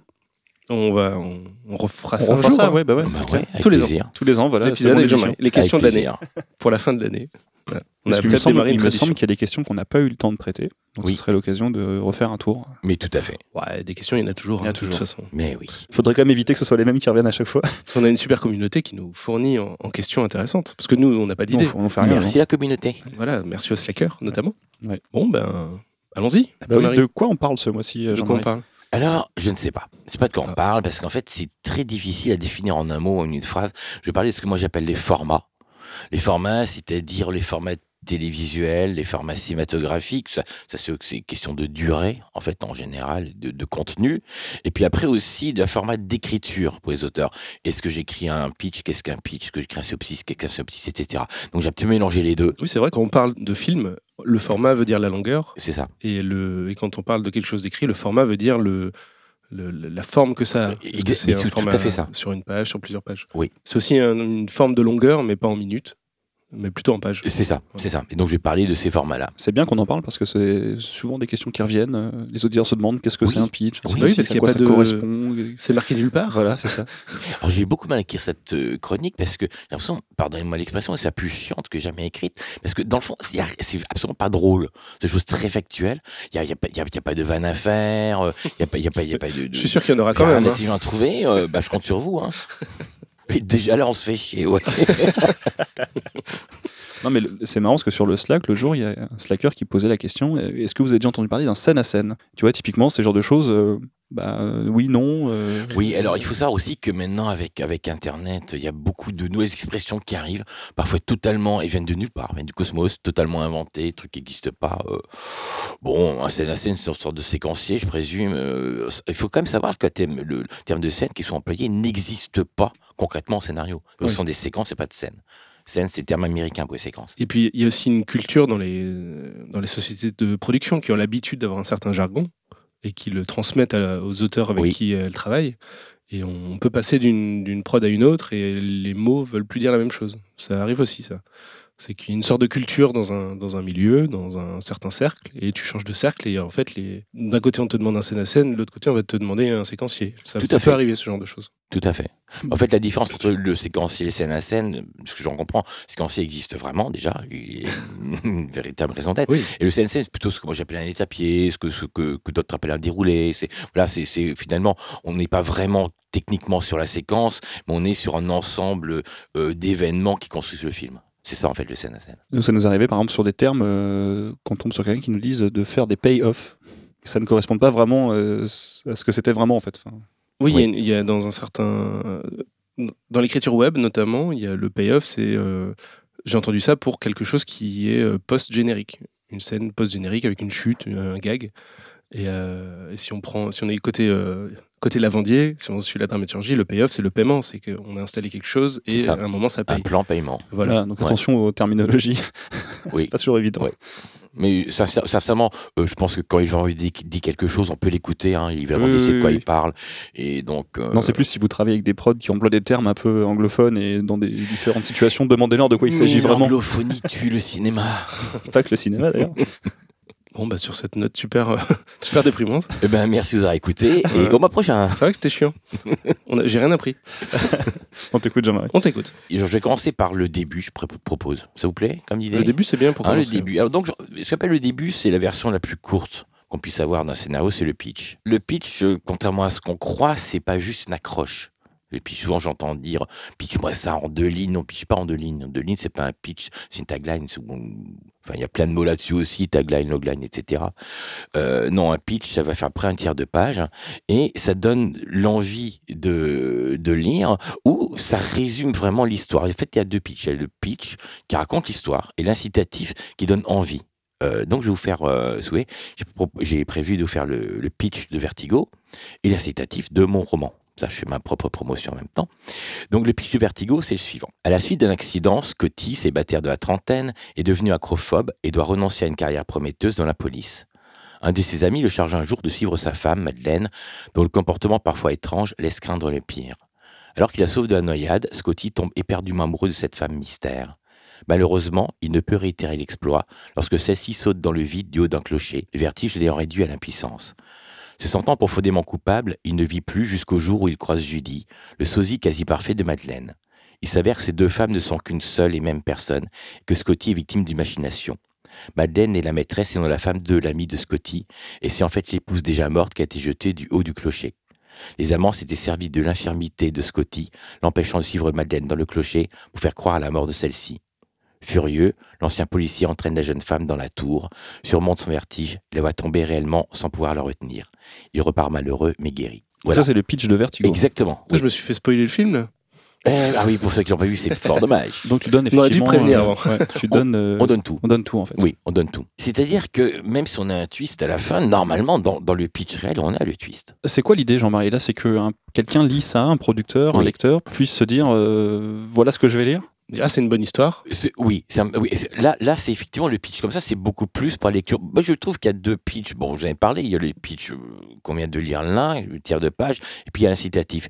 L'incitatif, c'est plus, c'est quoi C'est un peu ce qu'on met derrière une jaquette de DVD, mais c'est aussi ce qu'on dit à un producteur qu'on rencontre dans une soirée. C'est la promesse. Euh, C'est c'est la promesse, oui, tout à fait. Est-ce qu'il n'y a pas un risque à, par exemple, donner la fin de l'histoire euh, sur quelqu'un qui va lire ensuite le scénario? Moi, je trouve. Moi, je trouve que oui. Moi, je, je suis, je suis assez, euh, je suis assez, euh, même si ça se fait pas, c'est pas possible de le faire. Moi, je suis assez d'idée de, de quand on envoie quelque chose d'écrit, quand on envoie quelque chose d'écrit, de, de, de, de faire le pitch tel que je vous l'ai lu, moi, en laissant la fin ouverte pour donner vraiment envie de lire. Donc il y a un petit côté incitatif. Dans... Ah, je sais bien de mélanger un peu les deux. Ok. Parce que là, j'ai lu, je trouve ça super comme, comme, comme histoire, très bien.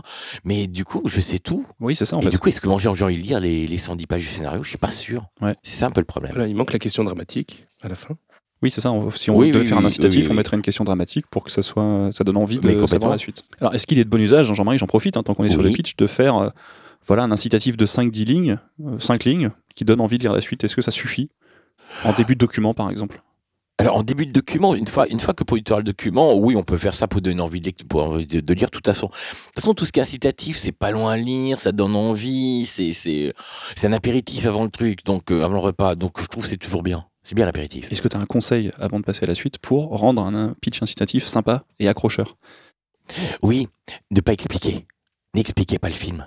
Tous les pitchs, enfin la plupart des pitchs que, que j'ai eu associatifs expliquent le film. N'expliquez pas. Donnez envie.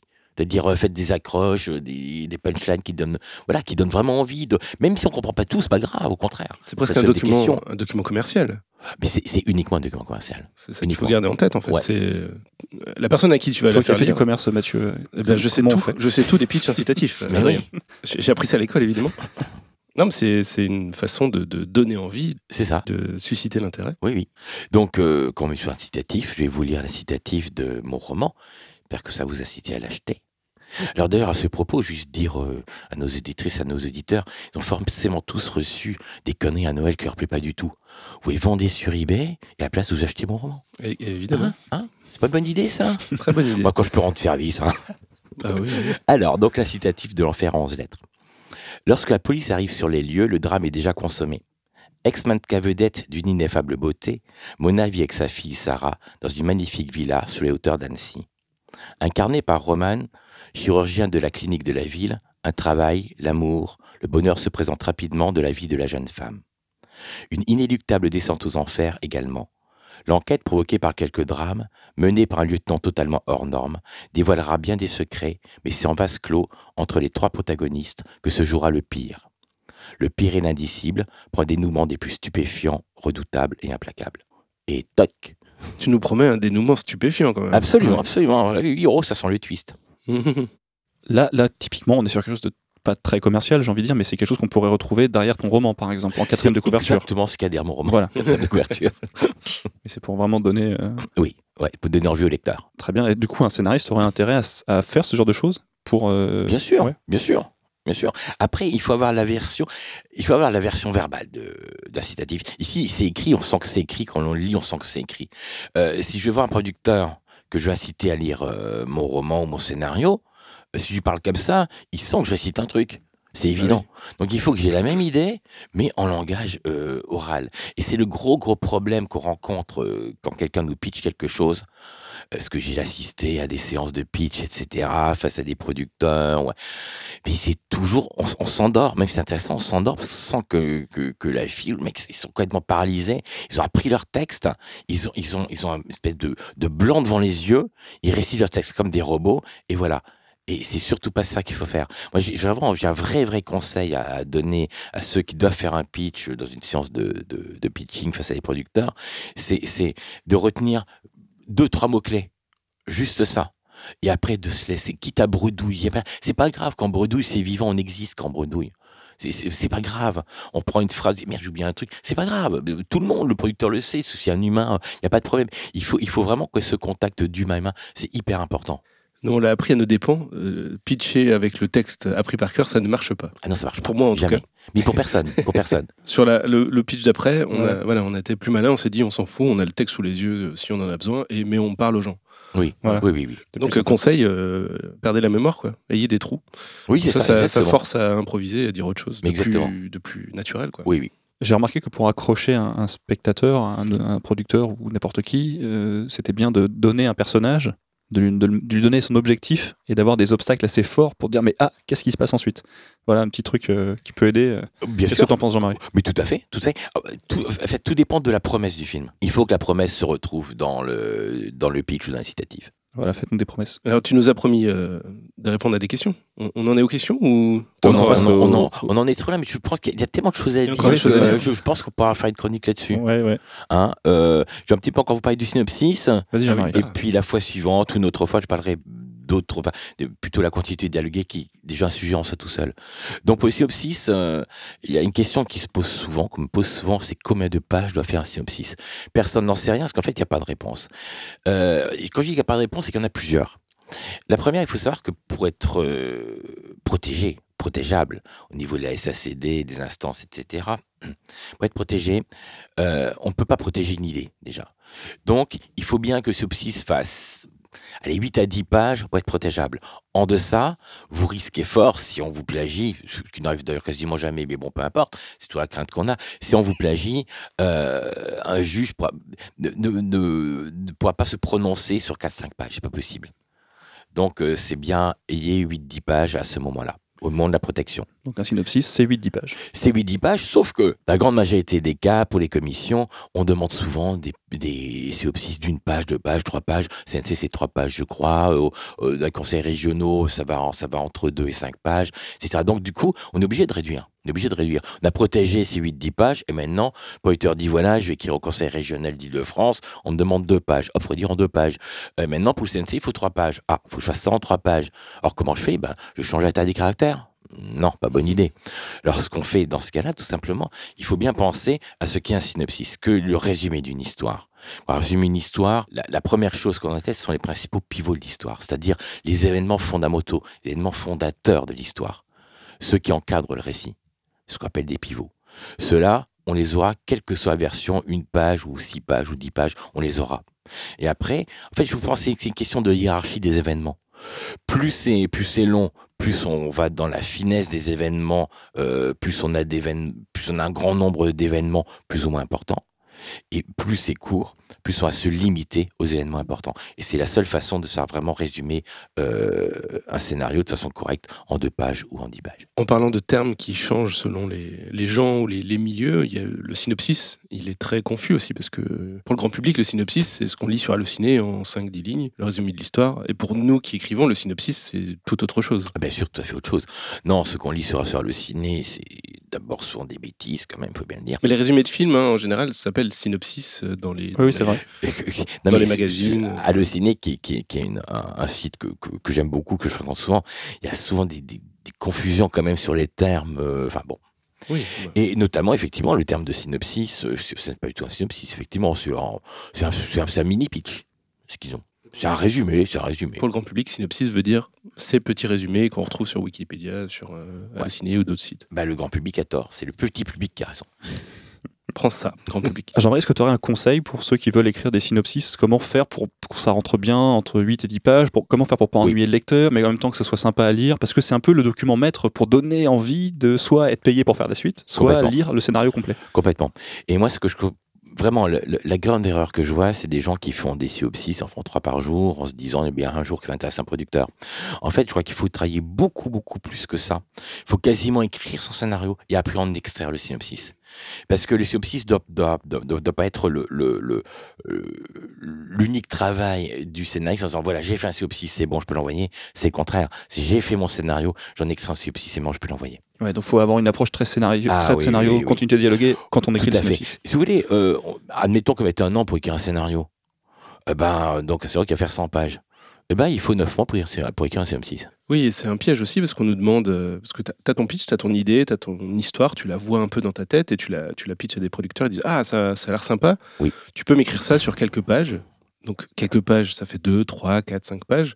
Mais ça veut dire que pour écrire ces pages-là, tu dois faire ton film en fait. Tu dois structurer toute l'histoire, tu dois savoir euh, le début, personnages, la fin, les les personnages. oui. Tu dois tout savoir en fait? Tu dois tout savoir. Et en fait, tu fais le travail d'un an de scénario en quelques semaines pour cette personne qui t'a demandé euh, juste quelques pages. Mais derrière, il y a un travail monstre, en fait. Et du coup, c'est pas logique parce que tu vas vendre peut-être le fait d'écrire ce scénario en, en version définitive, hein, Oui. d'écrire un vrai scénario de 100 pages, mais sur la base de quelque chose que tu as écrit vite fait, enfin plus vite que ce qu'il aurait ça. fallu. Et c'est un peu biaisé du coup. D'où l'idée de Jean-Marie de prendre plus de temps peut-être pour l'écrire. Ah mais complètement, parce que vous savez, je veux dire, les producteurs ne sont pas dupes. Euh, euh, sincèrement, sincèrement, écrire un synopsis intéressant, c'est pas très très compliqué. C'est compliqué ces traitements, ce qu'on développe, quand les personnages prennent corps, etc. C'est ça qui est compliqué. Juste, juste, bah, on peut facilement, un peu, je dirais, un petit peu embrouiller le lecteur. On donne envie, on emploie les bons termes, des, Oui. phrases clés, on arrive. On sait, susciter l'envie, c'est pas très difficile. Faire une bonne promesse, c'est pas très difficile. C'est à tenir qui est compliqué. Donc, euh, le producteur, même s'il est intéressé par synopsis, il dit, ça j'ai envie de faire, ça ferait sûrement un bon film. Ok, il vous reçoit. Il pose plein de questions, vous n'avez pas les réponses. Il a très bien compris l'entourloupe. Oui. Donc, euh, vraiment, vraiment travailler bien en amont euh, et, et après seulement faites votre synopsis. De toute façon, tu rends un synopsis de, de 3 à 5 pages. Euh, on te dit ok vas-y écris le, le scénario le scénario sera différent parce que tu vas tu vas réfléchir un peu plus tu auras des idées qui vont Bien venir tu auras des arrangements à faire et ce Et- sera pas la même chose Et surtout, il y, a un y y a autre piège. Le producteur qui vous reçoit avec votre synopsis, il pense que le scénario est prêt derrière. Peut-être pas, peut-être pas encore dialogué, mais que vraiment l'histoire complète existe. Bon, bah, alors, il va, il va vous donner un temps de travail qui sera impossible à tenir si le scénario n'est pas effectivement prêt derrière. Bon tu- on se revoit dans un mois tu m'auras fait lire ça Oui, c'est ça. Alors, si vous voulez, moi, je propose une chose, parce que effectivement, je vois que le temps tourne et que ce n'est qu'une chronique et que ce n'est qu'une chronique, effectivement. Et moi, j'ai encore à peu près 12 000 choses à vous dire. Euh, donc, je propose, en fait, euh, si, si vous sentez que ça intéresse euh, vos auditeurs et auditrices, ils vont nous le dire ouais, et ben, je fais la suite le mois prochain. Super. Et du coup, qu'est-ce qu'on abordera le mois prochain? Alors, on va aborder plus euh, le traitement, le séquencieux, bah, ça, assez rapidement, parce qu'il n'y a pas grand-chose à dire. Par contre, la continuité dialoguée. Ce qui est quand même, c'est le nœud de la guerre, quand tu dis dialoguer, c'est le scénario final. le plat de résistance Et là, il y a plein, plein de choses à dire autour. Euh, Il y a encore quelque chose juste que je voulais dire aujourd'hui sur le synopsis. J'ai quelques règles très importantes que j'ai oublié de dire. ah des règles Ouais, des règles très importantes. D'abord, un synopsis, c'est toujours, toujours au présent que ça s'écrit. Si on écrit au passé simple, on fait, du, on, on- on fait, de, la, on fait de la littérature, c'est plus, c'est plus synopsis. Euh, pas de jolies phrases, hein, pas de grandes métaphores, pas de il pense que, il vous. Vous voyez, ce genre de, de, ce genre de choses qui, qui, qui laisse- romanesque du romanesque, Ouais. tout ça, on oublie complètement. On est vraiment dans le factuel. Pas de dialogue. Discours indirect, oui, mais pas de dialogue. Il dit que, elle, pré- elle rétorque que. Ça, on a le etc. Ça, on a le droit, mais pas des phrases de dialogue. Pas d'image pas de couleur pas de police fantaisiste Non, tu, voilà. tu préconises d'écrire euh, visuel, c'est-à-dire déjà d'avoir euh, une écriture très visuelle. On voit les Ou choses, quoi. C'est simple. Ouais, surtout, quoi. surtout factuel. Parce que attention, quand on dit écrire visuel, on, a, on, on rentre dans l'idée de grande description. Pas non plus. Pas non plus. On est surtout factuel. Ce sont des événements qu'on va décrire. C'est ça. C'est chose qu'on pourrait euh, voir, en fait. il, il Oui. se rend là il, a- il parle à telle personne et apprend que voilà Oui, ce genre de choses c'est ça. Et il se fait tuer. Fin. voilà très c'est un, c'est un très petit pitch ça Oui, mais j'aime bien la fin. Il n'y a pas de twist ah bah si, parce qu'on fait. pas parce qu'il se fait tuer Ah oui, c'est vrai. Euh, je sais pas si t'as remarqué, euh, Adrien, mais euh, depuis qu'on l'a invité pour un épisode entier, Jean-Marie croit qu'une chronique maintenant est un épisode Ouais, entier. mais c'est, mais c'est, c'est- Il prend son temps, hein, mais- t'as vu non, mais c'est un peu vrai. Mais, ça- écoutez, euh, ce Et matin, des en règles venant- par-ci, et des conseils ouais, par-là. Mais ouais. mais ouais, mais ce matin, en venant sur mon scooter, je me suis dit, pourvu, j'ai de quoi remplir les deux heures. Puis en fait, non. En arrivant, tu t'es dit, mais non, en fait, ah, on revient à la chronique. On revient à la chronique. T'as pris habitude, Sous-exploité. C'est vrai qu'on était bien hein, le mois dernier. T'as On était t'as bien. pris- t'as- t'es arrivé avec tes pantoufles, t'es- t'as pris tes, Ben tes ouais. aises, quoi. Bah oui. Non, on a pris une petite habitude. Bon, bref. Il y a des questions, en tout cas. Il y a des questions des auditeurs. Et que- que- quelles sont-elles? Ah bah oui, parce qu'on les a pas sous les yeux. Ça pas sous les yeux. C'est nous qui lisons d'habitude C'est ces ça. questions. Alors, on a une première question. Donc, cher Jean-Marie, moi je, je- je rajoute un peu des Ah, formules bien, comme ça. j'aime bien. Cher Monsieur Roth, grand, Ouais, cher maître. grand cher maître. Ouais. Dieu, ça te dérangerait comme... euh, euh, maître, maître de l'univers Oui, voilà, c'est- ça j'aime bien. et du cosmos. Oui. Est-ce que tu fais une différence dans l'écriture pour la télé, le ciné et le théâtre, voire même le roman? Est-ce que tu penses qu'on tutoie le maître de l'univers? C'est une simple question. Bah, je, je me suis dit j'allais euh, j'allais changer un peu les habitudes. Donc la question était de faire une différence dans l'écriture pour la télé, le cinéma, le, le cinéma, le théâtre, voire même le roman. Alors déjà, voire même, c'est un pléonasme, juste le dire. c'est vrai. Alors, euh, télé, ciné, non. Par contre, il y a une différence structurelle entre le téléfilm et le film cinéma. C'est-à-dire qu'en télévision, la règle, c'est de commencer de façon forte. C'est-à-dire qu'il faut complètement happer le spectateur dans les cinq premières minutes, parce qu'on sait qu'après, s'il est pris par ce qu'il a vu, il va pas zapper. Et la hantise de la télévision, c'est le zapping. Donc, on commence de façon très forte, et puis après, on se débrouille pour terminer comme on veut. En cinéma, c'est le contraire. En cinéma, on commence comme on veut, parce que quand les gens sortent du cinéma, l'envie des producteurs, des auteurs, c'est que les gens, quand ils sortent du cinéma, ils disent du bien du film pour que d'autres gens aillent le voir. C'est le bouche à oreille. Et là, ce qui compte pour le bouche à oreille, c'est la façon dont on termine. Si on, si on sort du cinéma et son impression forte, eh ben, le bouche à oreille sera bon. Donc, on peut, on peut démarrer de façon super géniale au cinéma si on termine de façon mauvaise, mauvais bouche à oreille. Si on commence moyen et qu'on termine très fort, très bon bouche à oreille. Donc, en télévision, il faut commencer de façon forte. Cinéma, il faut finir de façon forte. Conseil que je donne, toujours, c'est de commencer en façon télévision, de finir en façon cinéma et d'être bon au milieu. Moi, je trouve ça bien comme conseil. On, on en avait parlé il y a pas longtemps, je crois, de cette possible. notion. Ah, mais de toute façon, c'est une chose que je répète régulièrement et ça me dérange pas. Je vous le dirai encore, ça. C'est très bien de le répéter. Ouais. Sinon, par rapport au théâtre, donc le théâtre est basé davantage sur les dialogues que sur l'action, en général. hein. Oui. Donc, euh, on peut pas. alors, je sais qu'il y a une façon de dire maintenant, enfin, une façon, une façon de penser euh, pour le théâtre, où le théâtre devient de plus en plus vivant, on met des morceaux de films, dans etc. Oui, bien sûr, on peut mélanger euh, les différents spectacles vivants, euh, permet ça. Mais malgré tout, le théâtre, c'est encore, c'est encore beaucoup plus le verbe que l'action. Il y a aussi une chose que je voudrais dire aux auteurs quand ils écrivent leur scénario, c'est attention aux didascalies. C'est-à-dire qu'il faut arrêter de prendre les, les comédiens pour des imbéciles. Hein. Comme il dit, euh, quand, quand, quand un personnage dit fou, mal con, sale connard, pas peine de mettre à côté fâché, entre parenthèses. On se doute un petit peu que c'est pas amoureusement qu'il le dit. Hein. Voilà, donc euh, il- je trouve que, enfin, pour le lecteur, les didascalies, c'est c'est insupportable. Ah oui. C'est insupportable. Donc baisez-en le moins possible. Et je lis beaucoup de scénarios, mais à chaque réplique, à chaque réplique, il y a la didascalie qui explique euh, l'état du personnage. Non, on le comprend. J'ai tendance à faire ça, à mettre tout le temps des didascalies. Toi, t'es pas le seul. T'es pas le seul. Le roman, maintenant, bah, le roman, c'est une place accordée à la littérature. Hein. Donc, dans le roman, on peut tout mettre. Il faut surtout, surtout que ce soit bien dit. C'est la formulation. Bah, merci Jean-Marie. C'est bien Euh, dit. Une nouvelle question. Qu'est-ce que pense Jean-Marie de deux podcasteurs qui demandent à leurs slackers de faire le boulot? Leur boulot. Eh ben, je pense qu'il faut leur envoyer 2 euros pour les remercier de leur superbe travail, totalement bénévole et très utile aux auteurs. Donc, envoyez 2 euros. Prends ça, Robin. Barato, qui met des questions euh, foireuses et qui, au final, nous, nous servent. Exactement. Bon, une question sérieuse maintenant. Est-ce que tu penses, Jean-Marie, comme certains, que inventer et structurer une histoire et la dialoguer sont deux disciplines très différentes et qui ne sont pas forcément automatiquement liées? C'est-à-dire qu'un bon scénariste n'est pas forcément un bon dialoguiste. De plus en plus, on demande à un scénariste d'être également dialoguiste. C'est un même métier, même si parfois il peut y avoir une adjonction d'un dialoguiste. Mais il ne faut pas se faire une montagne du dialogue. C'est en fait la chose la plus simple à écrire dès qu'on sait ce que le dialogue d'une séquence doit apporter. En quoi il fait avancer l'intrigue? En quoi la séquence se rattache naturellement à celle qui précède et à celle qui suit? Dès que vous rencontrez un problème dans l'écriture d'un dialogue, c'est que la séquence est fausse, pas que le dialogue est mauvais. Donc le dialogue n'est jamais, jamais un souci. Tant qu'il dit ce qu'il doit dire. Oui, si on sait où on va, on sait comment Exactement, le, le exactement. faire dire. Après, il y a des manières de le faire. Oui, bien sûr, mais m'énerve. Vous Après, il y a savez, du style. Tu peux, Oui. as Ouais, des personnages plus hauts en couleur que d'autres. Oui, qui peuvent mais- apporter quelque ouais, chose. bien sûr, mais après, de toute façon, ce sont les comédiens qui s'approprient le dialogue. On n'écrit plus en vers, donc euh, ça va, quoi.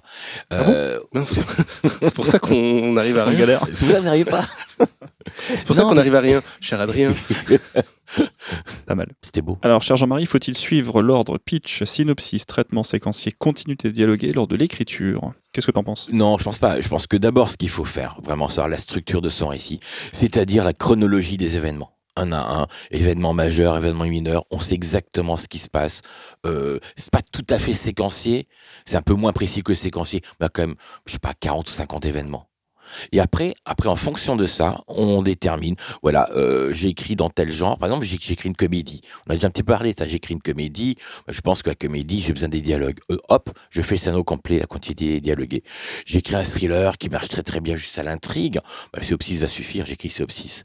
Mais à la base, j'ai de toute façon ce document avec mes 40-50 événements. 40, 50 événements. Mais ça, c'est super intéressant. Ça veut dire que, en gros, je dois trouver 40 à 50 moments forts, enfin forts, suffisamment intéressants pour. euh, Qui font avancer l'intrigue. Qui font avancer l'intrigue. Mais c'est un autre sujet, complètement. Ouais, mais c'est intéressant ça. Mais c'est très intéressant.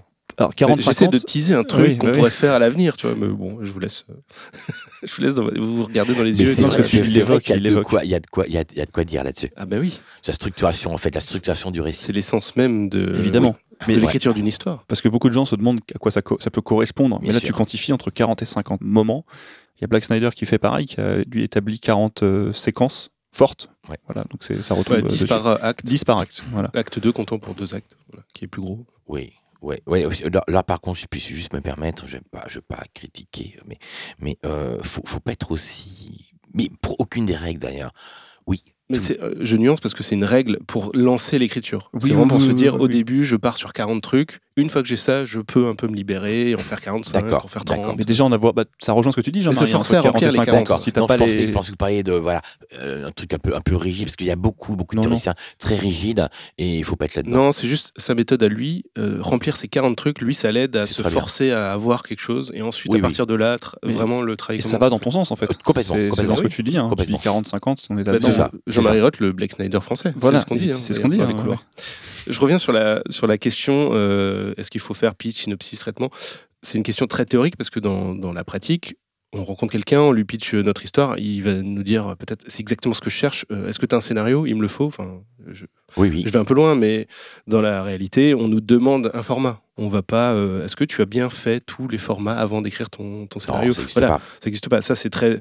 Si quelqu'un veut euh, s'entraîner à écrire tous les formats, oui, il peut sur une idée d'un film faire commencer par le pitch, puis va faire très le vite se lasser, hein, ça le problème. Oui, voilà, c'est très chiant. Ah oui, c'est très, très, Je pense que énormément. ça dépend aussi du, du comment dire du degré de l'auteur, ou là où il en est dans sa carrière. Un auteur débutant aura plutôt intérêt à faire toutes les étapes les unes après les autres. C'est vraiment faire son scénario on spec.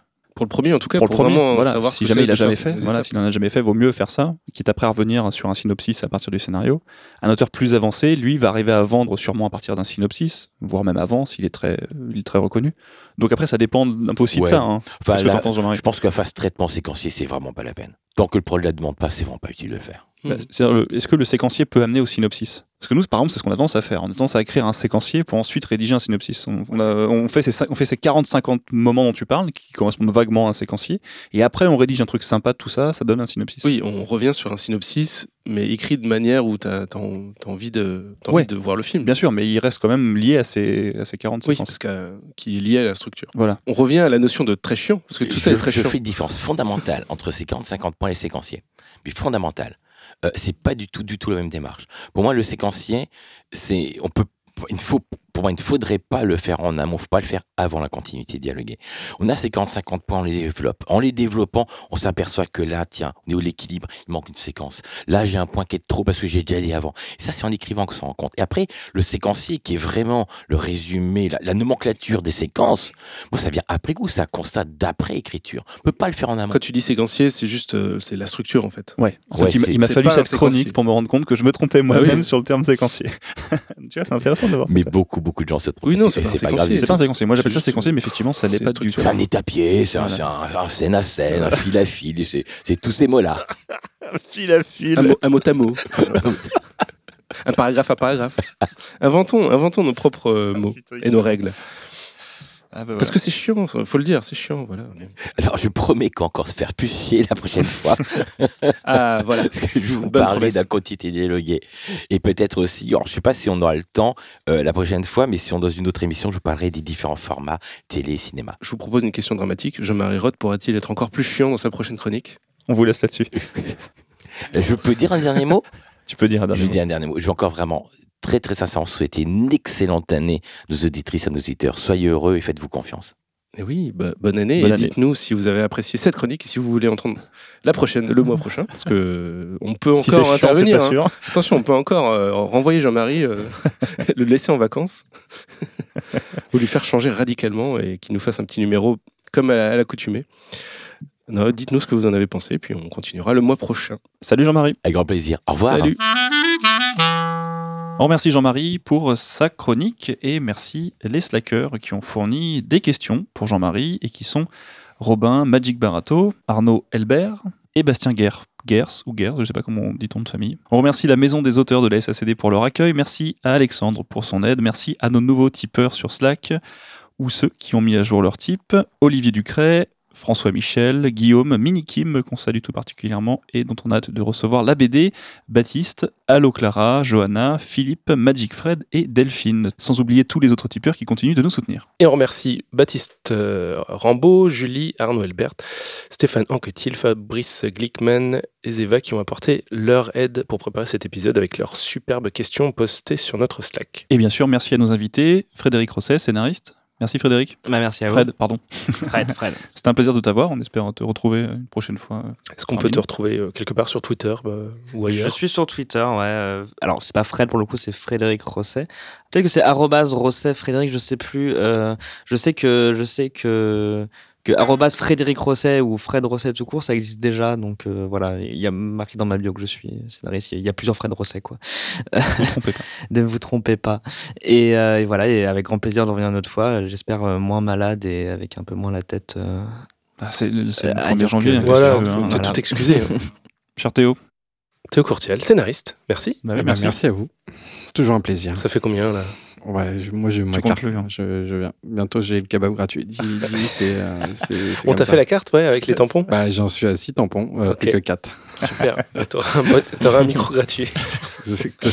T'as un joker pour venir quand tu veux. Ah, Euh, où est-ce qu'on te retrouve euh, Théo euh, Sur Facebook, Facebook peut-être. Au cinéma, bientôt. sinon, j'ai pas de- Et au cinéma, ouais, dans l'année, dans l'année j'espère. Ouais. Dans l'année, euh, Bah, si c'est pas dans l'année, il y a eu un problème, non? Qui démarre. Euh, bah, normalement, ça Ouais. être là. Après, Ouais. tu sais, avec les sorties, tu Ouais, sais pas. tu hein, sais le pas, film peut être fini et sortir 6 mois après, quoi. Enfin, dans l'année des- 2019, bien sûr, parce qu'on Ah, on est déjà en en 2019. ouais, depuis, depuis un moment. Bon, bah, quant à nous, suivez-nous sur Facebook, Twitter et Instagram. Merci de laisser des notes et des commentaires dans toutes les applis dédiées au podcast pour nous aider à grimper dans les classements et à faire découvrir le podcast à de nouvelles personnes. C'est vraiment le, le B à bas pour nous aider, nous soutenir si vous aimez euh, le podcast. Ouais, c'est tout, tout simple, ça prend quelques secondes. Tu vas dans ton appli de podcast, tu, tu cliques sur les notes, euh, tu cliques sur 5 étoiles euh, si possible, parce que, parce que t'es sympa. Voilà. Et tu mets un petit mot, ouais, j'adore, c'est cool. Et puis voilà. Et euh, du coup, le classement évolue et nous, on grimpe, on grimpe, et les gens découvrent le podcast grâce à ça. Et alors, si jamais on veut nous soutenir un peu plus, Mathieu, Euh, tu peux être généreux et nous euh, apporter un soutien financier, et pour à peine le prix d'un banco, tiens, pas mal. ou d'une tarte au citron de chez Pierre Hermé. Voilà, en fonction de tes moyens. Tu peux, grâce à ça, nous rejoindre sur Slack où nous discutons avec les invités du podcast et les auditeurs qui nous laissent un tip sur Tipeee à partir de 2 euros, comme euh, vous l'aurez compris avec le Banco. Tout à Ça t'a plu le Banco? Ça m'a plu, ouais. Ah, Je attends, pense que ça la semaine prochaine, j'ai un truc pas mal. Ah, ok. Le mois prochain. Et vous pouvez euh, aussi nous soutenir sur Utip. C'est sans inscription, sans contrepartie, mais plus rapide pour ceux qui préfèrent. Et pour tout ça, bah, il y a des liens dans la description du podcast. Eh bien, on se donne rendez-vous le mois prochain pour un nouvel épisode. Et d'ici là, écrivez bien. Salut Salut Salut Salut